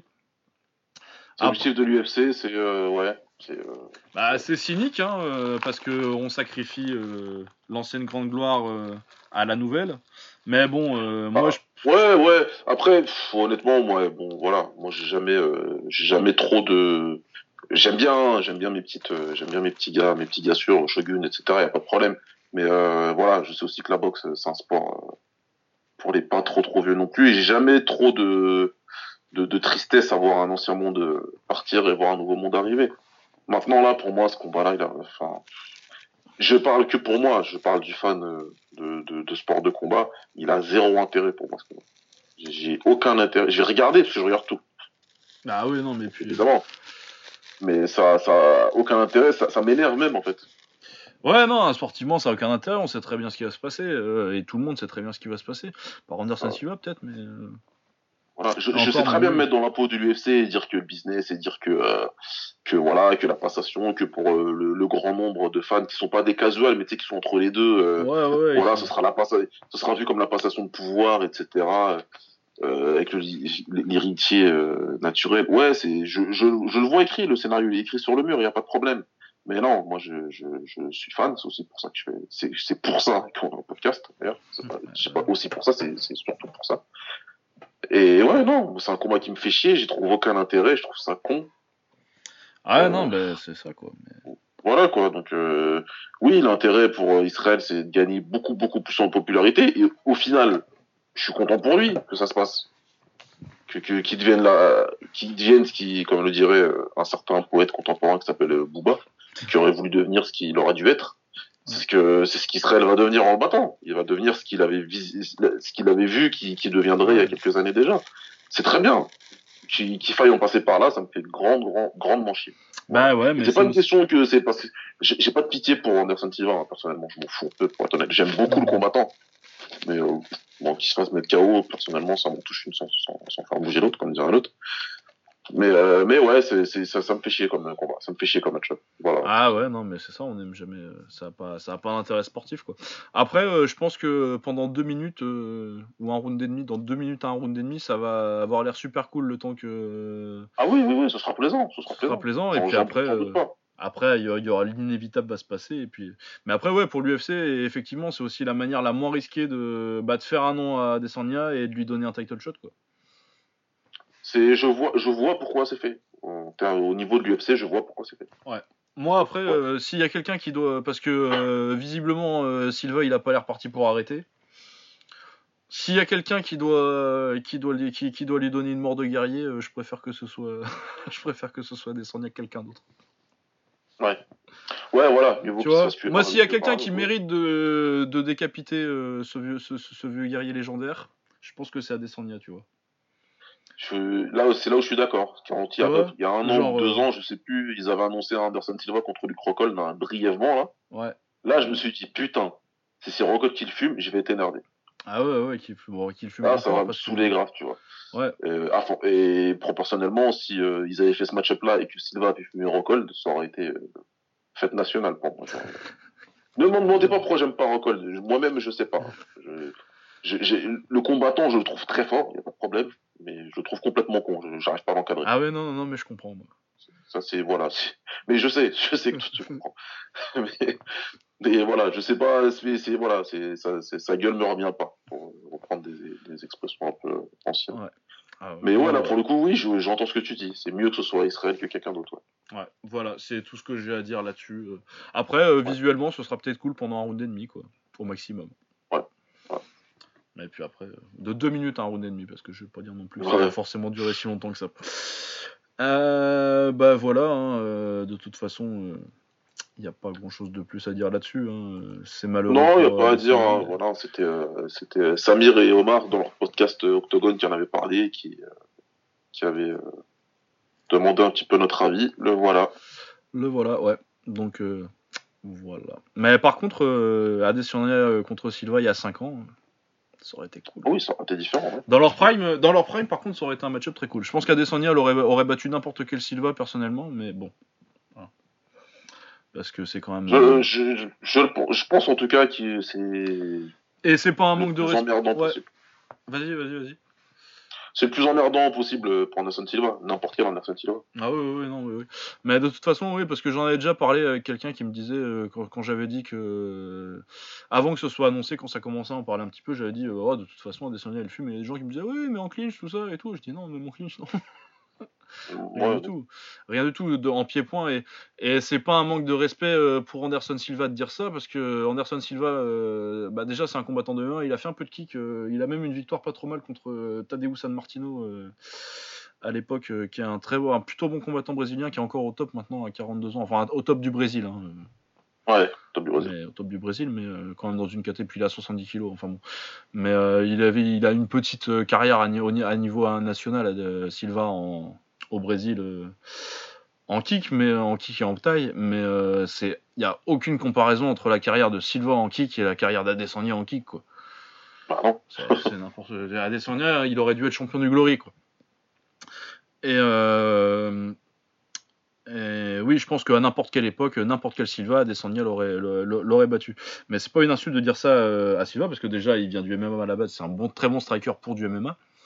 Et euh, ensuite, euh, il y a la même. Euh, si, vous, si vous regardez l'intervalle de temps entre la dernière victoire de Royce Gracie à un UFC, l'UFC 4 donc, et le début du règne d'Anderson Silva, et eh ben c'est le même espace de temps qu'entre le début du règne d'Anderson Silva et maintenant. C'est hyper long en MMA. Et forcément, le sport il évolue, tu vois. Et donc Adesanya, c'est un bien meilleur striker qu'Anderson Silva mais euh, c'est pas encore un meilleur combattant de MMA et c'est pas c'est pas euh, un manque de respect Anderson Silva de dire ça. Euh, le sport il a évolué depuis depuis le prime d'Anderson Silva quoi. Et c'est normal et c'est logique et c'est tant mieux. C'est normal. C'est normal. ça a été ça a été la merveille d'une époque et puis c'est une époque qui est déjà loin. Ouais, ouais, voilà non ça fait ça fait très longtemps le début du règne de Silva c'est 2006 quoi. C'est un peu fou c'était il y a 12 ans. Ah ouais, ça date. Ça date. Ça date et puis il avait déjà une longue carrière avant quoi. Ouais, en plus, il y a déjà 30 ans, 30 ans quoi à l'époque. Voilà. Euh, bon, alors on va passer très vite sur le Bellator. Euh, Joe Warren s'est fait défoncer euh, très salement. Il, il m'a fait peur d'ailleurs sur sa fin de combat. Je sais pas si t'as vu ça, Sean Bunch contre Joe Warren. Non, j'ai pas vu. Non, j'ai pas vu. Faudrait que je regarde. Ouais, c'est sur le site du Bellator avec un mode headers pour être en Angleterre. Mais bon, c'est pas un combat très intéressant. C'est, il se fait massacrer. il prend un moment, il prend une patate dans la gueule et tu vois direct qu'il se tourne vers son coin et que t'as as, l'impression qu'il a un truc à la mâchoire. Ah euh, après Sean Bunch euh, lui met euh, il y a une patate qui passe qui part qui part dans la clavicule et mais l'arbitre arrête juste après il arrête debout. Mais le truc c'est que tu vois la terreur dans les yeux de Joe Warren c'est un truc c'est un truc vraiment assez qui m'a ah beaucoup marqué ouais. bah, il disait à son coin que après le coup à la clavicule là il, il sentait plus ses mains Oula, putain, ouais. Donc, euh, ouais, vraiment. Et puis lui aussi, il a 42 ans. Et puis lui, euh, comme branlé qu'il a pris à l'époque, euh, celle contre Pat Curran, c'est un des, des arrêts les plus tardifs de l'histoire du MMA. C'était il y a déjà il y a pas ouais, 10 ans. Mais ouais, non, c'est, il a pris beaucoup de branlés. je l'aime pas trop en plus parce que c'est un peu, c'est un peu un ancien Charles Sonnen moins bon. Mais, mais ouais, non, il a il, vraiment, il, il avait l'air vraiment pas bien et tu sentais euh, quand il regardait vers son coin, même euh, le combat arrêté, tu vois, tu sentais euh, une espèce de peur dans ses yeux que tu vois pas. C'est pas un truc que tu vois souvent chez des combattants, quoi. Et je dis pas ça pour ah dire, pour dire Joe Warren, c'est une tapette ou quoi que ce soit. Hein. Vraiment, il avait l'air. Non, non, il y a vraiment quelque chose qui a dû se passer. Qui, qui, oui, vraiment, c'était, assez, assez inquiétant. Du coup, j'espère que on reverra plus on verra plus euh, Joe Warren dans une cage parce que, à mon avis, c'est pas bon pour lui à ce moment-là. Mais voilà, c'était ce que j'ai retenu. Sinon, euh, Chitin Njokuani euh, est monté en moyen, je crois qu'il l'avait déjà fait, mais et il s'est fait soumettre par John Salter. Et c'est à peu près tout, je crois, sur cette carte-là. Il y a aussi sur. Parce qu'ils avaient deux cartes ce week-end aussi, je sais pas pourquoi tout le monde s'est mis à faire deux cartes ce week-end. Ouais. Euh, il y a Joe Schilling aussi qui a gagné par KO contre euh, par KO technique euh, après le premier round contre Will Morris, donc personne. Oui, oui, mais lui il m'intéresse que quand il perd. Hein. Ouais, non, bah de toute façon en plus il s'est niqué la jambe, l'autre déjà assez vite. Non, il s'est niqué le bras, euh, il s'est déboîté l'épaule, je crois, très tôt dans le premier round. Et pour une fois, un coin en MMA a été intelligent et a pas renvoyé un gars avec un seul bras pour se faire démonter encore un round de plus. C'est mhm. assez rare pour être souligné. Et puis euh, c'est à peu près tout ce que j'ai vu sur celle-là. Et la deuxième, euh, la deuxième, il y avait SD Gargas qui faisait ses, débuts en MMA et qui s'est fait mettre euh, KO technique en se faisant amener au sol et puis monter classique quoi. vraiment une défaite de gars, du gars du kick qui vient en MMA, peut-être pas assez préparé. et j'ai pas regardé le reste parce que Alessio Sakara, je suis désolé les copains, mais du Kiefer Crosby c'est qui? C'était une carte en Italie, on s'en foutait. Euh, sinon, il y avait aussi, ils avaient aussi une carte de kickboxing, du coup, on a transitionné. Euh, il y avait des kicks, ouais. très habilement au, kickboxing. Euh, le main event, c'était Gabriel Varga contre Sean. Vous, vous, si vous écoutez le podcast régulièrement, vous savez ce que je pense des kickboxers italiens qui s'appellent pas Petrosian. Varga gagne par KO au premier round. Big John McCarthy nous dit que oh là là, Varga il a du punch, c'est son quatrième, c'est son quatrième KO à 33 ans, calme-toi. C'est surtout l'adversaire qui est pas ouf. C'est surtout les adversaires. Voilà. Pas non plus... Donc oui, Varga, bon bah Varga qui, je sais plus si c'était pour son titre ou pas. Mais bon, une bonne performance de Varga contre un adversaire pas au niveau. Je n'ai pas grand chose à dire de plus, si ce n'est que bah, Varga il est bon et puis Kangel aussi il est pas bon. ouais. autrement, on avait aussi deux Français sur la carte que malheureusement j'ai pas vu. Karim Gadji qui faisait une revanche contre Yuri Besmertny. Yuri Besmertny s'impose par décision. J'ai pas vu le combat donc je peux pas en parler plus que ça. J'ai pas encore trouvé le combat non plus. Ouais, non, j'ai pas trouvé. J'ai vu que Varga contre Kangel aussi, moi. Euh, et Raymond Daniels, euh, je sais pas non plus si c'était pour son titre des, des, poids, des poids welter, qu'il avait gagné contre Gadji euh, sur coupure. Scandaleux de fait un rematch. et qui boxait contre Zakaria Lawatni, donc encore un français. et c'est Raymond Daniels par décision majoritaire, il me semble. Et je crois que décision majoritaire, ouais, exact. Ouais. Toi, t'as vu le combat du coup? Je l'ai vu, ouais, je l'ai vu en live, euh, ben, comme on disait en off, hein, euh, il a fait ce qu'il sait faire lui, euh, Daniels. la Watney, il a hésité à l'engager dans les deux premiers rounds. Il a engagé un peu, mais pas assez. C'était un petit peu trop loin, et donc il a permis à Daniels de faire ses coups de pied retournés, etc. Euh, et de et d'essayer un petit peu d'accompagner les coups en anglaise. Il a bien mis la pression dans le troisième, la Watney, mais c'était trop tard. Quoi. Il prend le troisième, mais c'est un petit peu trop tard pour pour espérer gagner le combat. Quoi. Donc c'est une défaite logique. Ouais, J'ai toujours du mal à la logique de cette personne. Bah oui, on en parlait pas mal en off, euh, surtout que toi tu as discuté avec quelqu'un qui l'a boxé, apparemment euh, c'est quand même plus bizarre euh, en vrai à boxer. Mais ouais, je pense que c'est plus compliqué apparemment. Bah, c'est toujours plus compliqué dans le ring, c'est ce qu'on dit, ça, ça revient à ce qu'on disait hein. sur les parce que moi depuis mon canapé, je l'ai battu 30 fois Raymond Daniels. on a tous vu à peu près ce qu'il fallait faire, mais après voilà, apparemment sur le ring, hein, pour en parler, comme tu disais, quelqu'un qui l'a combattu. Euh, il arrive très bien à, à, pas faire comprendre où t'es, où tu te situes par rapport à lui. Il sait très bien faire en sorte que ta distance elle soit complètement faussée. Donc lui, il est toujours capable d'attaquer et toi, t'es toujours trop loin. Ouais, ouais, ouais. Non, mais puis je pense aussi que bah, le fait que ce soit un style qu'on voit pas beaucoup, euh, c'est ce que je disais en off tout à l'heure. Euh, ouais. On n'a pas les, t'as pas les mêmes, les, les mêmes tels pour parler comme au poker. Ouais. Euh, t'as pas la même, euh, t'es, pas habitué à lire ce qui va venir euh, vu que t'as pas l'habitude de boxer un mec qui boxe vraiment en garde, garde de karaté, les mains basses et vraiment complètement de côté. Mais moi ma lecture c'est qu'il faut lui mettre des low kicks, excusez-moi, mais. Normalement c'est ce que tu veux. La Watney il a essayé, hein, mais bon, il a pas réussi à bien, à bien lui faire mal. Mais encore une fois, je pense que t'es vraiment assez inquiet. Ils ont l'air assez inquiets de ce qu'il est capable de balancer comme tu as dit, ouais, comme t'as pas euh, les repères habituels, euh, voilà, pour ceux qui tournent pas mal en kick. Mais non, mais puis qu'il a, il a une. il va savoir ce qu'il va balancer, quoi. Mais là, ouais. Et puis surtout qu'il a une frappe euh, qui est vraiment très dangereuse, quoi. Parce que, parce que je dis beaucoup de mal de Raymond Daniels, mais il a parmi les meilleurs spinning, les, les, meilleurs spinning kicks que j'ai vus. Il a un vrai coup de pied retourné Ah oui, un vrai, vrai. Que ce soit que ce soit le retourner au corps ou euh, le, le, hook à la tête, euh, il, est, il est très fort.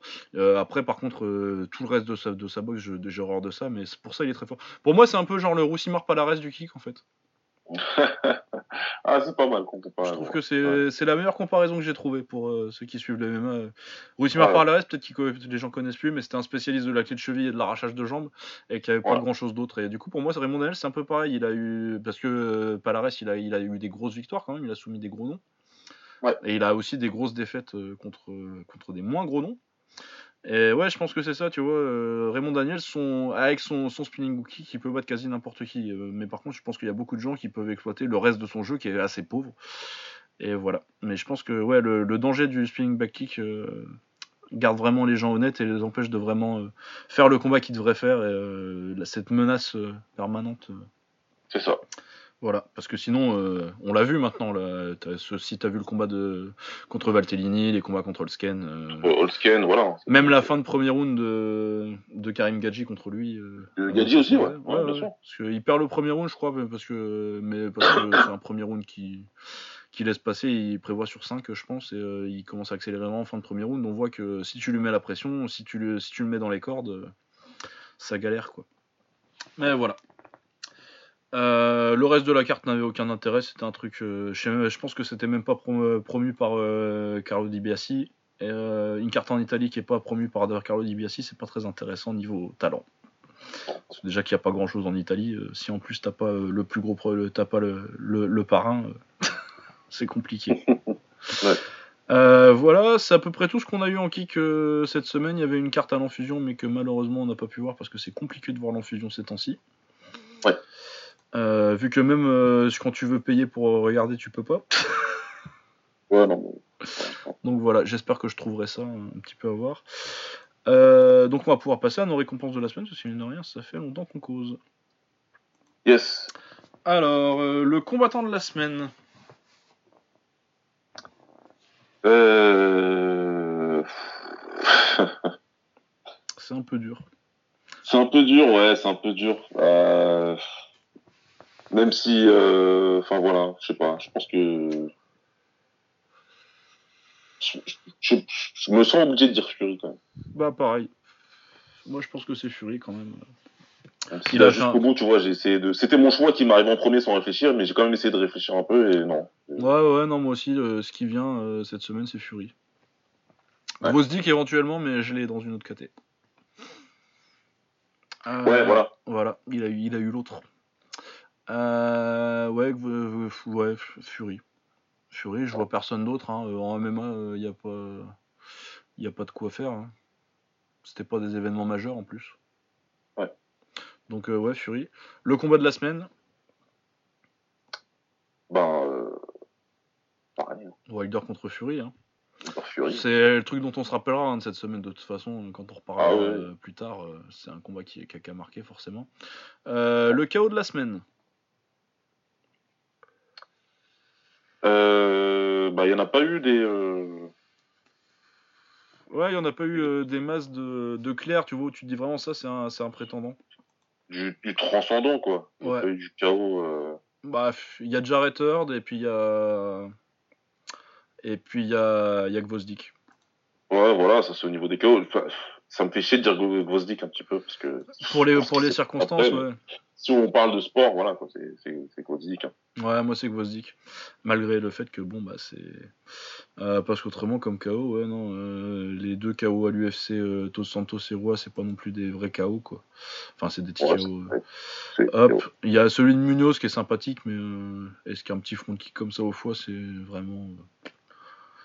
Ouais. Non, ouais, non, je vois vraiment que que Hurt pour lui pour lui disputer ça et comme l'adversaire est pas non plus ouf malgré la malgré l'envie, euh, je pense que vraiment c'est c'est Gvozdik. Mais on espère que Ouais. il y aura pas de trop de circonstances euh, avec ce chaos là. On le donne pas de gaieté de cœur. Euh, la soumission de la semaine. Je pense qu'elle est assez claire. Il y a deux prétendants. Le Anaconda Choc, là. Ouais, il y a la guillotine aussi. hein. La guillotine, ouais, elle est, elle est sale, quand même. La guillotine, elle est très sale. Moi, j'avais, j'avais mis de base Martine pour l'anaconda, mais euh, je pense que la guillotine, euh, tu vois quand même moins. Sur, faut- tu vois pas souvent des anacondas, mais euh, c'est quand même une soumission plus commune que la guillotine où le gars il est à moitié en l'air, euh, perpendiculaire au sol, quoi. Ouais. Donc, euh, Ouais. ouais, pour moi, c'est. comment il s'appelle? Roosevelt, Roosevelt Roberts. C'est un, putain de nom quand même, ça. Maintenant que je réalise. C'est pas mal. Ouais. D'ailleurs, Tyson Fury, je pense que comme nom de boxeur, il n'y a pas mieux, c'est un truc de jeu vidéo, ça. Euh, Au complètement. Tyson Fury. Ouais, Tyson Fury, moi, la première fois que j'ai vu le nom, regardes- j'ai fait, ouais, mais c'est le héros de.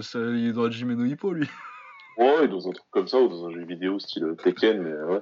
Ah ouais, c'est Quand tu penses que son frère, quand tu penses que son père, il a voulu appeler son, son, son petit frère Evander. Ah, c'est génial. Il l'appelait carrément Holyfield. Holyfield Fury, ouais, vous l'appelez. Ah, c'est génial. Holyfield Ah, Fury, ça aurait déchiré. Toi, c'est Tyson, toi, c'est Holyfield. Voilà. Voilà. Vous allez pas jouer au foot, les gars. Je vous le dis tout de suite. Euh, Euh, la place de la semaine. Bah, la grosse performance de la semaine Ouais. Euh, bah, moi, j'ai Shogun, en fait. Ah, t'as Shogun Ah ouais. Ouais, ouais, moi je l'avais peut-être pour autre chose. Ouais, je- sûrement, sûrement. Je- je- Ouais, moi j'ai. Gvozdik quand même euh, pendant, en termes Ouais, de je, je performance sais, solide. je sais, je sais. Mais vas-y, Shogun, allez, pourquoi pas. hein. Euh, comeback de la semaine, moi j'ai mis, euh, Shogun et Fury avec un point d'interrogation parce que j'ai du mal à décider. Euh, Fury, c'est pas vraiment un comeback parce que euh, c'est vraiment juste pour se relever au 12 e parce que tu te dis putain comment il s'est relevé de ça quoi. Se relever, c'est se relever, ouais. Mais Shogun, c'est un vrai, vrai, vrai. C'est un vrai Un comeback, comeback. aussi, ouais, où il a contrôlé le combat après. Du coup, on va le mettre à Shogun quand même parce que c'est Shogun. Ouais. Et puis Fury, il a déjà assez de, il a déjà assez de récompenses. Euh, et sport de la semaine, j'ai mis Saladin Parnasse. J'ai pas vu tellement d'autres prospects. Hein. français de la semaine, c'est Adine Parnasse, parce que de toute façon, tous les autres Français qui, qui boxaient ce week-end l'ont perdu, il me semble. perdu. Enfin, à part ceux qui boxaient au Golden Fight, mais. on n'a pas trop, on pas trop parlé du Golden Fight, mais peut-être on en reparlera, on en glissera un petit mot quand on l'aura un peu plus vu parce que ouais, c'était. Faut, faut, que je un peu quand même les vidéos. Ouais, parce que moi j'ai juste vu euh, le main event euh, vite fait, mais c'est euh, arrêt au premier round après un, choc de tête, du coup c'est pas très intéressant. Oh, voilà, ça conclut nos petits avoirs de la semaine. Donc combattant de la semaine Tyson Fury, combat de la semaine Wilder contre Fury, KO de la semaine Gvozdik, soumission de la semaine Roosevelt Roberts, avec une petite mention pour la combat de Anthony Rocco Martin. Magnifique aussi celui-là. Euh, euh, perf de la semaine, on a mis Gvozdik tous les deux. Comeback de la semaine, on a mis Shogun. Non, performance, t'as mis Shogun, toi Apparemment, j'ai mis Shogun, ouais. ouais. Et euh, comeback de la semaine, on a mis Shogun. Et puis Saladin Parnasse pour l'espoir et le français de la semaine. on va voir, donc on se retrouve la semaine prochaine. J'ai pas encore mes horaires, du coup je sais pas quand ce sera, mais a priori c'est ouais, du matin, ça devrait aller. On verra bien, on vous dira, on vous tiendra au jus quand on saura. Euh, la semaine prochaine, on a quand même une semaine sympathique, euh, vu qu'on a euh, Lomachenko contre Pedraza. Ouais. Ça, toujours une semaine de combat de Lomachenko, c'est toujours, c'est toujours quelque chose. surtout que Pedraza, en plus, bon, il a aucune chance de gagner, personnellement, je pense. mais c'est pas, mais c'est un bon boxeur, c'est un bon adversaire. C'est un bon, c'est un bon combattant solide, hein, mais vu ce qu'il avait pris contre Tank, contre Jarvonta Davis. Hein. Ouais. Ça, va, être compliqué. Mais c'est un boxeur que j'aime bien techniquement, je pense que le combat va être plutôt agréable. Ouais. Donc euh, ça. Il euh, y a Isaac Dogbe qui est sur la carte aussi, qui boxe contre Navarrete, qui est un Mexicain qui a rien prouvé, donc euh, on verra. Ouais. Mais a priori Dogbe favori, hein. mais bon, on sait jamais avec les mecs un peu comme ça qu'on jamais. Je crois pas qu'il ait boxé en dehors du Mexique. il est, on sait pas quoi. On verra bien. Euh, j'ai noté Estrada versus Stoker parce que vraiment le mec, euh, le palmarès est, assez dégueulasse. Donc je viens de Francisco Estrada, un des meilleurs euh, super flyweight, contre dans un combat où il devrait gagner assez facilement. Ouais. Vu que le palmarès du gars c'est vraiment assez dégueulasse. Il y, a, beaucoup de victoires contre des mecs avec des palmarès très très très très légers. Avec très très, ouais, très euh, autrement, on a le retour de Kelbrook contre Michael Zerafa. Euh, clairement, c'est un combat pour euh, préparer un éventuellement le choc contre Amir Khan qui boxerait peut-être Bud Crawford. Il n'a pas décidé encore, apparemment.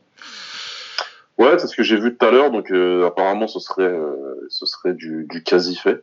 Ouais, sauf que moi j'ai lu que Kelbrook, parce que Bud Crawford n'a pas encore signé pour boxer. c'est comment qu'il doit boxer là? C'est Corazo, je sais pas, Colazo Luis Colazo Colazo, Luis Colazo. Oui, qui est un combat sans aucun intérêt. Donc, ouais. euh, c'est pas un grand intérêt, mais quand même. Ça va être fun jusqu'à ce que American se fasse mettre KO. pas d'intérêt. C'est mieux. Euh, mais euh, j'ai lu aussi que apparemment euh, Kelbrook euh, ça rapporterait deux fois plus à, à Amir Khan et en plus c'est plus prenable. Bah oui évidemment. Donc parce que Kelbrook il y a ses problèmes d'yeux tout ça. Je pense qu'il serait favori Brook quand même mais si c'est faisable, c'est évidemment mieux à faire. bon, pour, raison, euh, plusieurs raisons un peu Ouais, non, mais euh, puis en plus, euh, Amir Khan, il est cinglé, du coup, peut-être il va décider de prendre Bud Crawford pour moitié moins de thunes. Tu sais pas trop ce qu'il va faire. Donc, ah, c'est ça, c'est qu'avec lui, ouais, c'est jamais. que tu peux pas lui reprocher, c'est qu'il a des coups. ouais, ou alors. ouais. Ou s'il faut, il ira boxer Corazo. Enfin, tu sais jamais comment ça va se passer avec, avec Amir Khan. Mais bon, donc euh, devrait gagner assez facilement contre un Australien euh, qui est là pour, euh, pour faire de la figuration. Euh, on a un petit one sympathique avec Yod qui boxe contre Louis Regis. C'est un Australien, je sais pas qui c'est. Du coup, à mon avis, Yod il va gagner. Je m'avance un peu. Je, connais pas. Ouais, je connais pas Ouais.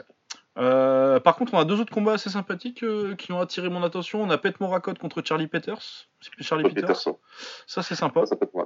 Parce que Peters, c'est un anglais assez solide, euh, vétéran. donc, contre un Pet Morakot qu'on a vu. bon, visiblement, comment il s'appelle le russe? C'est Alaverdi. Ramazanov? Ramazanov. on a vu après que Ramazanov, il y a quelque chose. Hein. Mais euh, on a vu Pet Morakot complètement pas intéressé contre, contre Ramazanov. Et euh, bah, si tu fais la même contre Charlie Peters, euh, à y aller toujours au talent, je suis pas sûr que forcément ça passe. Euh, du coup, ça, int- ça m'intéresse. Et puis, on a aussi Pampaya qui fera ses débuts au One, il me semble, parce que je pense pas qu'il ait déjà boxé. Pampaya Jitmwangnan. Je, je me rappelle pas, mais je suis pas sûr. Non, je pense pas qu'il ait fait ses débuts déjà. Et qui boxerait Rui, Rui Botello. Ouais. Donc, euh, un très très bon boxeur, Rui Botello, j'aime beaucoup. Il s'est fait mettre KO par le japonais là, euh, alors qu'il dominait tout le combat. Ouais, sur le, sur le, coup, sur le coup de retourner, là, Ouais. je crois. Ouais, ouais, c'est le coup de ça. retourné du japonais. Euh, Du coup, ouais, très intéressant. Moi, ça m'intéresse beaucoup. Pampaya, il a été fighter de l'année il y a quelques années, il me semble. Ouais. En 2015, quelque chose comme ça. Donc, ouais, très très bien. Donc, euh, ouais, comme d'habitude. hein, euh, mais du coup, là, pour le coup, les match-up, je les trouve plutôt pas mal. Euh, Pampaya qui est Rui Botello et euh, Pet Morakot contre Charlie Peter, c'est quand même pas mal. Ouais, c'est quand même, bien. Euh, et on a également le Glory 62, euh, pour le coup, qui est très très bien, je trouve. Je viens de regarder la Ah, carte. pas là, mal, le euh, 62, il est ouais, vraiment pas pas mal. hein. Pas mal. Donc on a le retour des tournois à 8 déjà. Bon, c'est un poids lourd, j'aurais préféré une autre KT, mais pourquoi pas. Un Avec, poids lourd, euh, mais voilà, les tournois, on, on a toujours regardé. hein, Bah ouais, non, et puis surtout, on a déjà parlé du fait qu'on préfère euh, largement les tournois à 8 qui, euh, qui, que les tournois à 4 qui, euh, paradoxalement, en augmentant la- l'aléatoire, je trouve, équilibre beaucoup plus les chances que, euh, que les influences au 4 où si t'as une demi plus facile, bah, t'es quasi assuré Bah de ouais. gagner la finale. Alors Ouais. que là, ça s'équilibre plus, on est en devant de passer. t'as plus le meilleur qui gagne dans un, dans un tournoi à 8, je trouve, que dans des tournois à 4. Ça, il y a besoin de plus de skill. Donc, euh, ouais, voilà. Il y a Innocente contre euh, Abdallah. Bon, ça, je trouve ça très moyen. Mais autrement, il y a un petit euh, Jafar Winis contre Thomas Mosny que je trouve très sympa. Euh, Ben Sadik contre Junior Tafa aussi, c'est pas mal. Ça devrait faire une belle petite bagarre, ça. Ouais. D'être plus bagarre de Saloon. Et Adekbouyi contre Vrozcek. Willy me corrigera si, ou Martin s'il écoute. ils me corrigeront. qu'il y a trop de, il y a trop de consonnes dans ces noms-là. Euh, trois consonnes de suite, on n'a pas idée. Euh, que je ne connais pas. Du coup, euh, à mon avis, contre Adekbouyi, ça va être compliqué.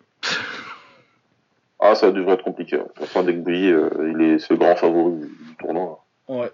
Euh, on a également des petites arrivées euh, au Glory, enfin un retour pour euh, Luis Tavares qui avait. Retour, ouais, c'était il y a longtemps, c'est quasi une arrivée en fait.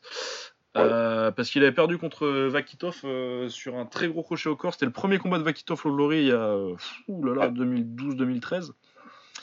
Euh, il boxe contre Gorlov. clairement, ça va être plutôt pour, pour faire monter Tavares, qui entre temps est devenu champion lourd léger de l'enfusion et lourd de l'enfusion aussi, vu qu'il a Ouais. battu Jafar Wilnis.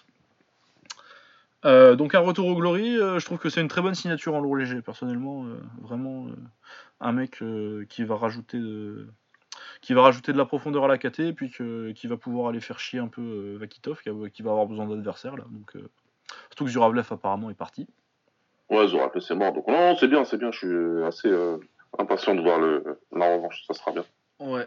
On a aussi un petit Grigorian contre Chris Baya, qui devrait nous promettre une très belle bagarre, même si je pense que Grigorian est assez largement favori. Grégory, il devrait être au-dessus, mais euh, ouais, ouais, ça va être une bonne, une bonne bagarre, ça Ouais. Baya il va, il, il va tenter. Et euh, Ouais. ouais. au niveau du, du, du match-up, euh, ça, va, ça va être fun. On a Tijani Bestati qui boxe Stoyan Koprivlensky. Euh, Koprivlensky l'avait battu euh, bah, dans un tournoi à Il 4 l'avait battu, justement où vraiment c'était c'est un peu l'exemple du t'as une demi plus facile et euh, du coup tu gagnes la finale contre un boxeur qui est peut-être supérieur. Enfin je suis assez sûr que Bestati est supérieur à Koprivlensky. Ouais, ouais, non, mais je suis d'accord. Donc euh, clairement c'est pour rattraper. Je crois que c'est la, c'est que, que sa deuxième. Enfin non parce qu'il a perdu contre Sitchai depuis, mais euh, à l'époque je me demande s'il n'était pas encore invaincu euh, Bestati. Il s'est probablement invaincu au Glory, ouais. ou même tout court. Ouais. Non non non il n'était pas invaincu toujours. Il avait euh, la petite Ouais, défaite ouais, de la petite défaite d'espoir euh, qui, qui, qui Ah va oui, bien, mais ouais. il avait sais, son petit son petit 15-1 et euh, voilà. Mais ouais je pense que que, c'est pour vraiment c'est pour rattraper l'erreur de l'histoire et que Bestati ait sa petite victoire contre Kropylinski. Euh, autrement, très sympa aussi, on a Robbie Hagman contre, contre Dimitri Menchikov. Ça, ça va être vraiment pas mal. Ouais, et bon test pour Menchikov. euh, on va voir euh, ce que ça donne contre. euh, je pense que c'est son premier hollandais. Donc, et vraiment style hollandais parce que Hagman c'est vraiment un classique. Ah, c'est hollandais, hollandais. ouais. Donc ouais, très bon test pour ça. On, on va voir ce que ça donne Menchikov contre, contre la Hollande. Ça, c'est c'est plutôt pas mal. Euh, autre arrivée euh, très importante, je trouve, on a euh, Mohamed Mezouari qui est monté en welter. Enfin, il était déjà plus ou moins, il boxait pas mal à 75 kg. Euh, Qui boxe contre Mal Simpson. Et euh, pour Ouais, moi, Simpson qui est là pour accueillir les nouveaux, en fait. hein. Ouais, ouais, vraiment, il est là pour accueillir les nouveaux IP. Les Marocains IP, euh, c'est pour Simpson. Ouais. Euh, sauf que j'ai beaucoup moins de doutes sur l'adaptation en welter de, de Mohamed Mezouari, qui, qui était un très grand léger. Ouais, non, là, ça va. Ça non, vraiment, ça va aller. et je pense que c'est vraiment une très très belle arrivée, Mohamed Mezouari. Ouais, je suis d'accord. La KT welterweight du Glory, c'est très clairement la plus compliquée. Ah, c'est leur, c'est leur plus belle en ce moment. Euh, ouais, euh, Mohamed Mezouari est très fort. Il a battu Tongshai euh, par TKO low kick et il est surtout connu pour avoir euh, fait un extra round et envoyé City Chai au tapis. Et euh, est-ce que c'est pas le dernier à avoir envoyé City Chai au tapis? Oui, si. hein. Le Le dernier dernier, et puis le seul en, le seul en kickboxing aussi. Il ouais, me semble. Ouais. J'ai- Parce que j'ai pas souvenir de City qui part au tapis euh, en kick. Voilà, ça me parle pas, mais ouais, ouais, je, crois, je bien, je crois bien que t'as raison. Voilà, donc euh, ouais, Mohamed euh, Mezouari, et puis autrement, à part ça, euh, je crois qu'il a perdu contre Grigorian et c'est à peu près tout. Il y a une défaite par, par contre sur son palmarès, il y a une défaite par, par forfait contre contre David Kiria, mais du coup c'est vraiment un forfait, il a pas boxé, j'imagine qu'il était blessé, je sais pas trop ce qui s'est passé. Mais oui, donc ses défaites c'est City Chai, Marat et puis euh, une défaite quand il était jeune contre Vedator Duke, c'était il y a longtemps.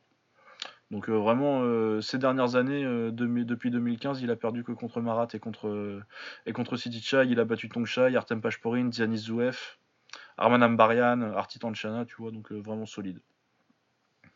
Très solide. Et puis des Brown Pinas, des, des Hinata Watanabe, tout ça, Brahim Kala. Vraiment, c'est un palmarès solide. Et, et puis il est jeune, hein, il a 22 ans. Ouais, il est très jeune. hein. Donc euh, très belle arrivée au Glory, euh, je pense que ça va faire assez mal. Et euh, on a aussi Roel Manhart, c'est son deuxième combat du coup au Glory, champion du K1. Ouais. Et euh, qui va boxer contre Kirill Kornilov, qui est un vétéran de la Tatnef qui avait déjà, qu'on avait déjà vu au Glory, il me semble que c'était contre Wilnis. Il y a longtemps déjà. hein. C'était... Ouais, ça faire longtemps. Ouais, ouais, non, ça fait quelques années déjà. Euh, C'était contre Jafar Winnie, c'était en 2016. Donc, euh, ouais, euh, Kirill Kornilov, il me semble qu'il a gagné la Tatnef Cup. Bon, c'est un poids lourd, donc c'était pas la meilleure année des poids lourds, mais, mais Kirill Kornilov, quoi. Donc, un russe assez solide, un bon test, je pense, pour, pour, pour Roel Manhart. Donc, non, vraiment, c'est une très belle carte de haut en bas. J'ai très hâte de voir ça.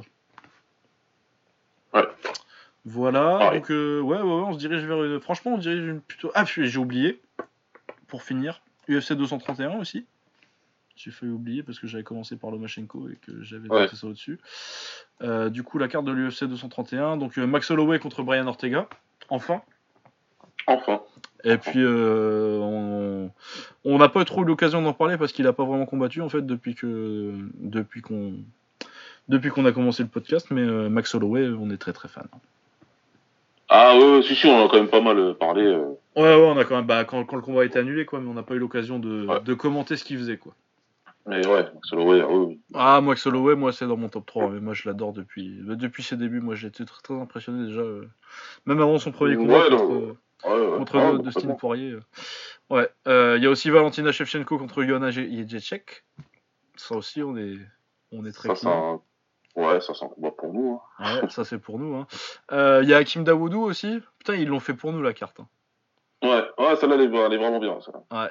Hakim Dawoudou, euh, donc euh, très très fort en taille, qui a fait ses débuts à l'UFC. Il, il s'est rattrapé après son petit, son petit, il a trébuché dans son début, mais ça va. Ouais. Ouais, autrement, bon sinon le reste de la carte, les prélims, c'est pas ça, mais euh, la main card, il y a Alex Oliveira contre euh, Cowboy Oliveira contre euh, contre Gunnar Nelson aussi. Et Ouais. Jimmy Manua contre Thiago Santos. Du coup, euh, moi la main card, je suis plutôt très client, donc. euh, puis sinon, euh, Claudia Gadelia aussi sur la carte. Euh, et autrement, euh, ouais. Oh bah merci même. Ouais, non, non, c'est vraiment pas mal. C'est vraiment pas mal. Euh, Max Holloway ou Brian Ortega? De toute façon, on l'avait déjà dit quand on avait fait la preview, on refait la même. Ouais, Holloway. Pour moi, euh, enfin voilà. Voilà. Je ne sous-estime pas du tout Ortega et euh, il est très opportuniste. Donc si jamais ça va au sol et qu'il y a une opportunité, il, il, il finira. Euh, je suis parfaitement au courant qu'Ortega KO Edgar, qui est un bon combattant, qui a un bon niveau debout. Mais Holloway, c'est si si c'était pas assez flagrant sur les deux combats contre Aldo, Je pense que là, il va vraiment montrer. Ah là, il va montrer, ouais. C'est un ex, c'est, c'est, Ortega, c'est fort, mais Holloway, c'est un, c'est un autre level. Bah Holloway, je pense qu'il aurait été fort en kick. C'est ce que je dis. Moi, c'est ce que je disais la dernière fois. Je te dis pas qu'il aurait, qu'il pourrait être champion du Glory. Je te dis qu'en tout cas, il figurerait très très bien. Ouais, ouais, non, moi je pense qu'il serait bon en kick. Je pense qu'il ferait une, Ouais. bonne carrière. Je, tu, tu lui dis qu'il qu'il focus, euh, il focus en kick, il fait que du kick. Moi, je te garantis qu'il fait très très bien. Ouais, Ouais. il fait une belle carrière. Euh, Shevchenko contre Johanna, tu dis quoi? Shevchenko. Ouais, pareil. Bah, elle l'a battu trois fois. Elle a battu deux fois, 3, 3, 3. euh, trois, pardon. Euh, elle a toujours été un peu meilleure et ça c'était en Muay Thai, c'est-à-dire dans la discipline de prédilection de, de Johanna. Et là on est en MMA et je, je pense que l'écart est plus grand Ouais, ouais, pareil. en MMA qu'il l'était euh, en Muay Thai. Tout simplement parce que Shevchenko c'est aussi une ceinture noire de judo, il y en a peut-être pas beaucoup qui le, qui le mentionnent. Et elle a Euh, un putain de bon clinch et c'est avec ça qu'elle a battu euh, Johanna en ouais, ouais, moi je pense qu'elle va l'amener au les dernières fois. Donc euh, là, elle peut clincher à loisir en plus et il n'y a pas de stop du, de l'arbitre. Ou, Ouais, ouais, non, je ok, que- ça peut l'amener au sol. Elle a déjà montré qu'elle sait soumettre en plus des adversaires de qualité. Euh, au sol, hein, je parle en tout cas. Donc euh, pour moi, ouais, je crois que c'est une favorite assez claire. Et je vois pas Johanna mettre KO Valentina et je vois pas non plus la, comment on dit, la pick apart. La... Ouais, ouais, la, la boxe à distance et euh, la noyée dans Ouais, le voilà quoi. Ouais, je vois Non, pas ça. euh, moi, je vois des pour moi, gens là, c'est clairement, là, c'est clairement favorite pour moi. Ouais, pareil. Voilà, Surtout sinon. cette Johanna là, quoi. Ouais. Ouais, ouais, je suis assez d'accord. Voilà. Voilà. euh, du coup, euh, bah, très grosse semaine. La semaine prochaine, on va avoir un gros épisode. hein. Ouais, ça va être balèze. Voilà. Euh, bah du coup, euh, on va vous dire au revoir parce que mine de rien, on a fait, on est déjà Ouais. plus dans nos, dans nos moyennes de saison là. On est à 2h15. Ouais. Euh, du coup, on vous dit euh, à la semaine prochaine. euh, on sait pas trop quand. A priori lundi, mais à voir. À voir. Et ouais, bah, vous pouvez nous joindre sur Twitter. Donc, Baba, c'est Baba BABA Smirs. Donc, le Babouche Master, vous le trouverez facilement. BABA SMIRS. Moi, c'est Lucas underscore Bourdon. Donc, Lucas LUCAS, euh, le tiré du 8 et BOURDON. Ma photo, c'est une photo de Fraser et Dali. euh, vous trouverez assez facilement. Même si vous tapez Lucas Bourdon, vous devez trouver assez vite. Euh, si vous voulez, si vous n'êtes pas encore dans le dans notre groupe de DM où on est une trentaine, là on discute de tout et de rien, c'est surtout des auditeurs de bordering, et que vous voulez y être, n'hésitez pas à me demander, je vous ajouterai, y a pas de souci. Ouais, ouais. Et Venez, puis- c'est marrant, on parle de tout n'importe quoi, hein, de, de musique, de roue, d'Hélène et les garçons. Ouais, aujourd'hui c'était pas mal, on a, on a fait pas mal de. On a, on a fait Ouais. on a les sujets. Tu le vends bien toi, euh, notre, notre groupe de DM Allez, venez parler des, des garçons les gars ouais, ça c'est génial, vous allez voir. Euh, voilà, donc, euh, ouais, puis si vous avez des suggestions à nous faire, euh, tout ça, vous n'hésitez pas sur Twitter. Sur le groupe, du coup, ça, ça va, je pense que ce serait c'est un bon endroit pour le faire aussi. Et euh, voilà, donc on se retrouve la semaine prochaine. Et puis, euh, bon, pas encore de date pour euh, l'épisode hors série parce que bah faut qu'on trouve le temps et puis on en a déjà fait un, c'est c'est beaucoup de boulot. Mais en tout cas, on avance doucement dessus, quoi. Voilà. Et ben on vous dit à la semaine prochaine et puis portez-vous bien, matez des combats et puis à plus. À plus.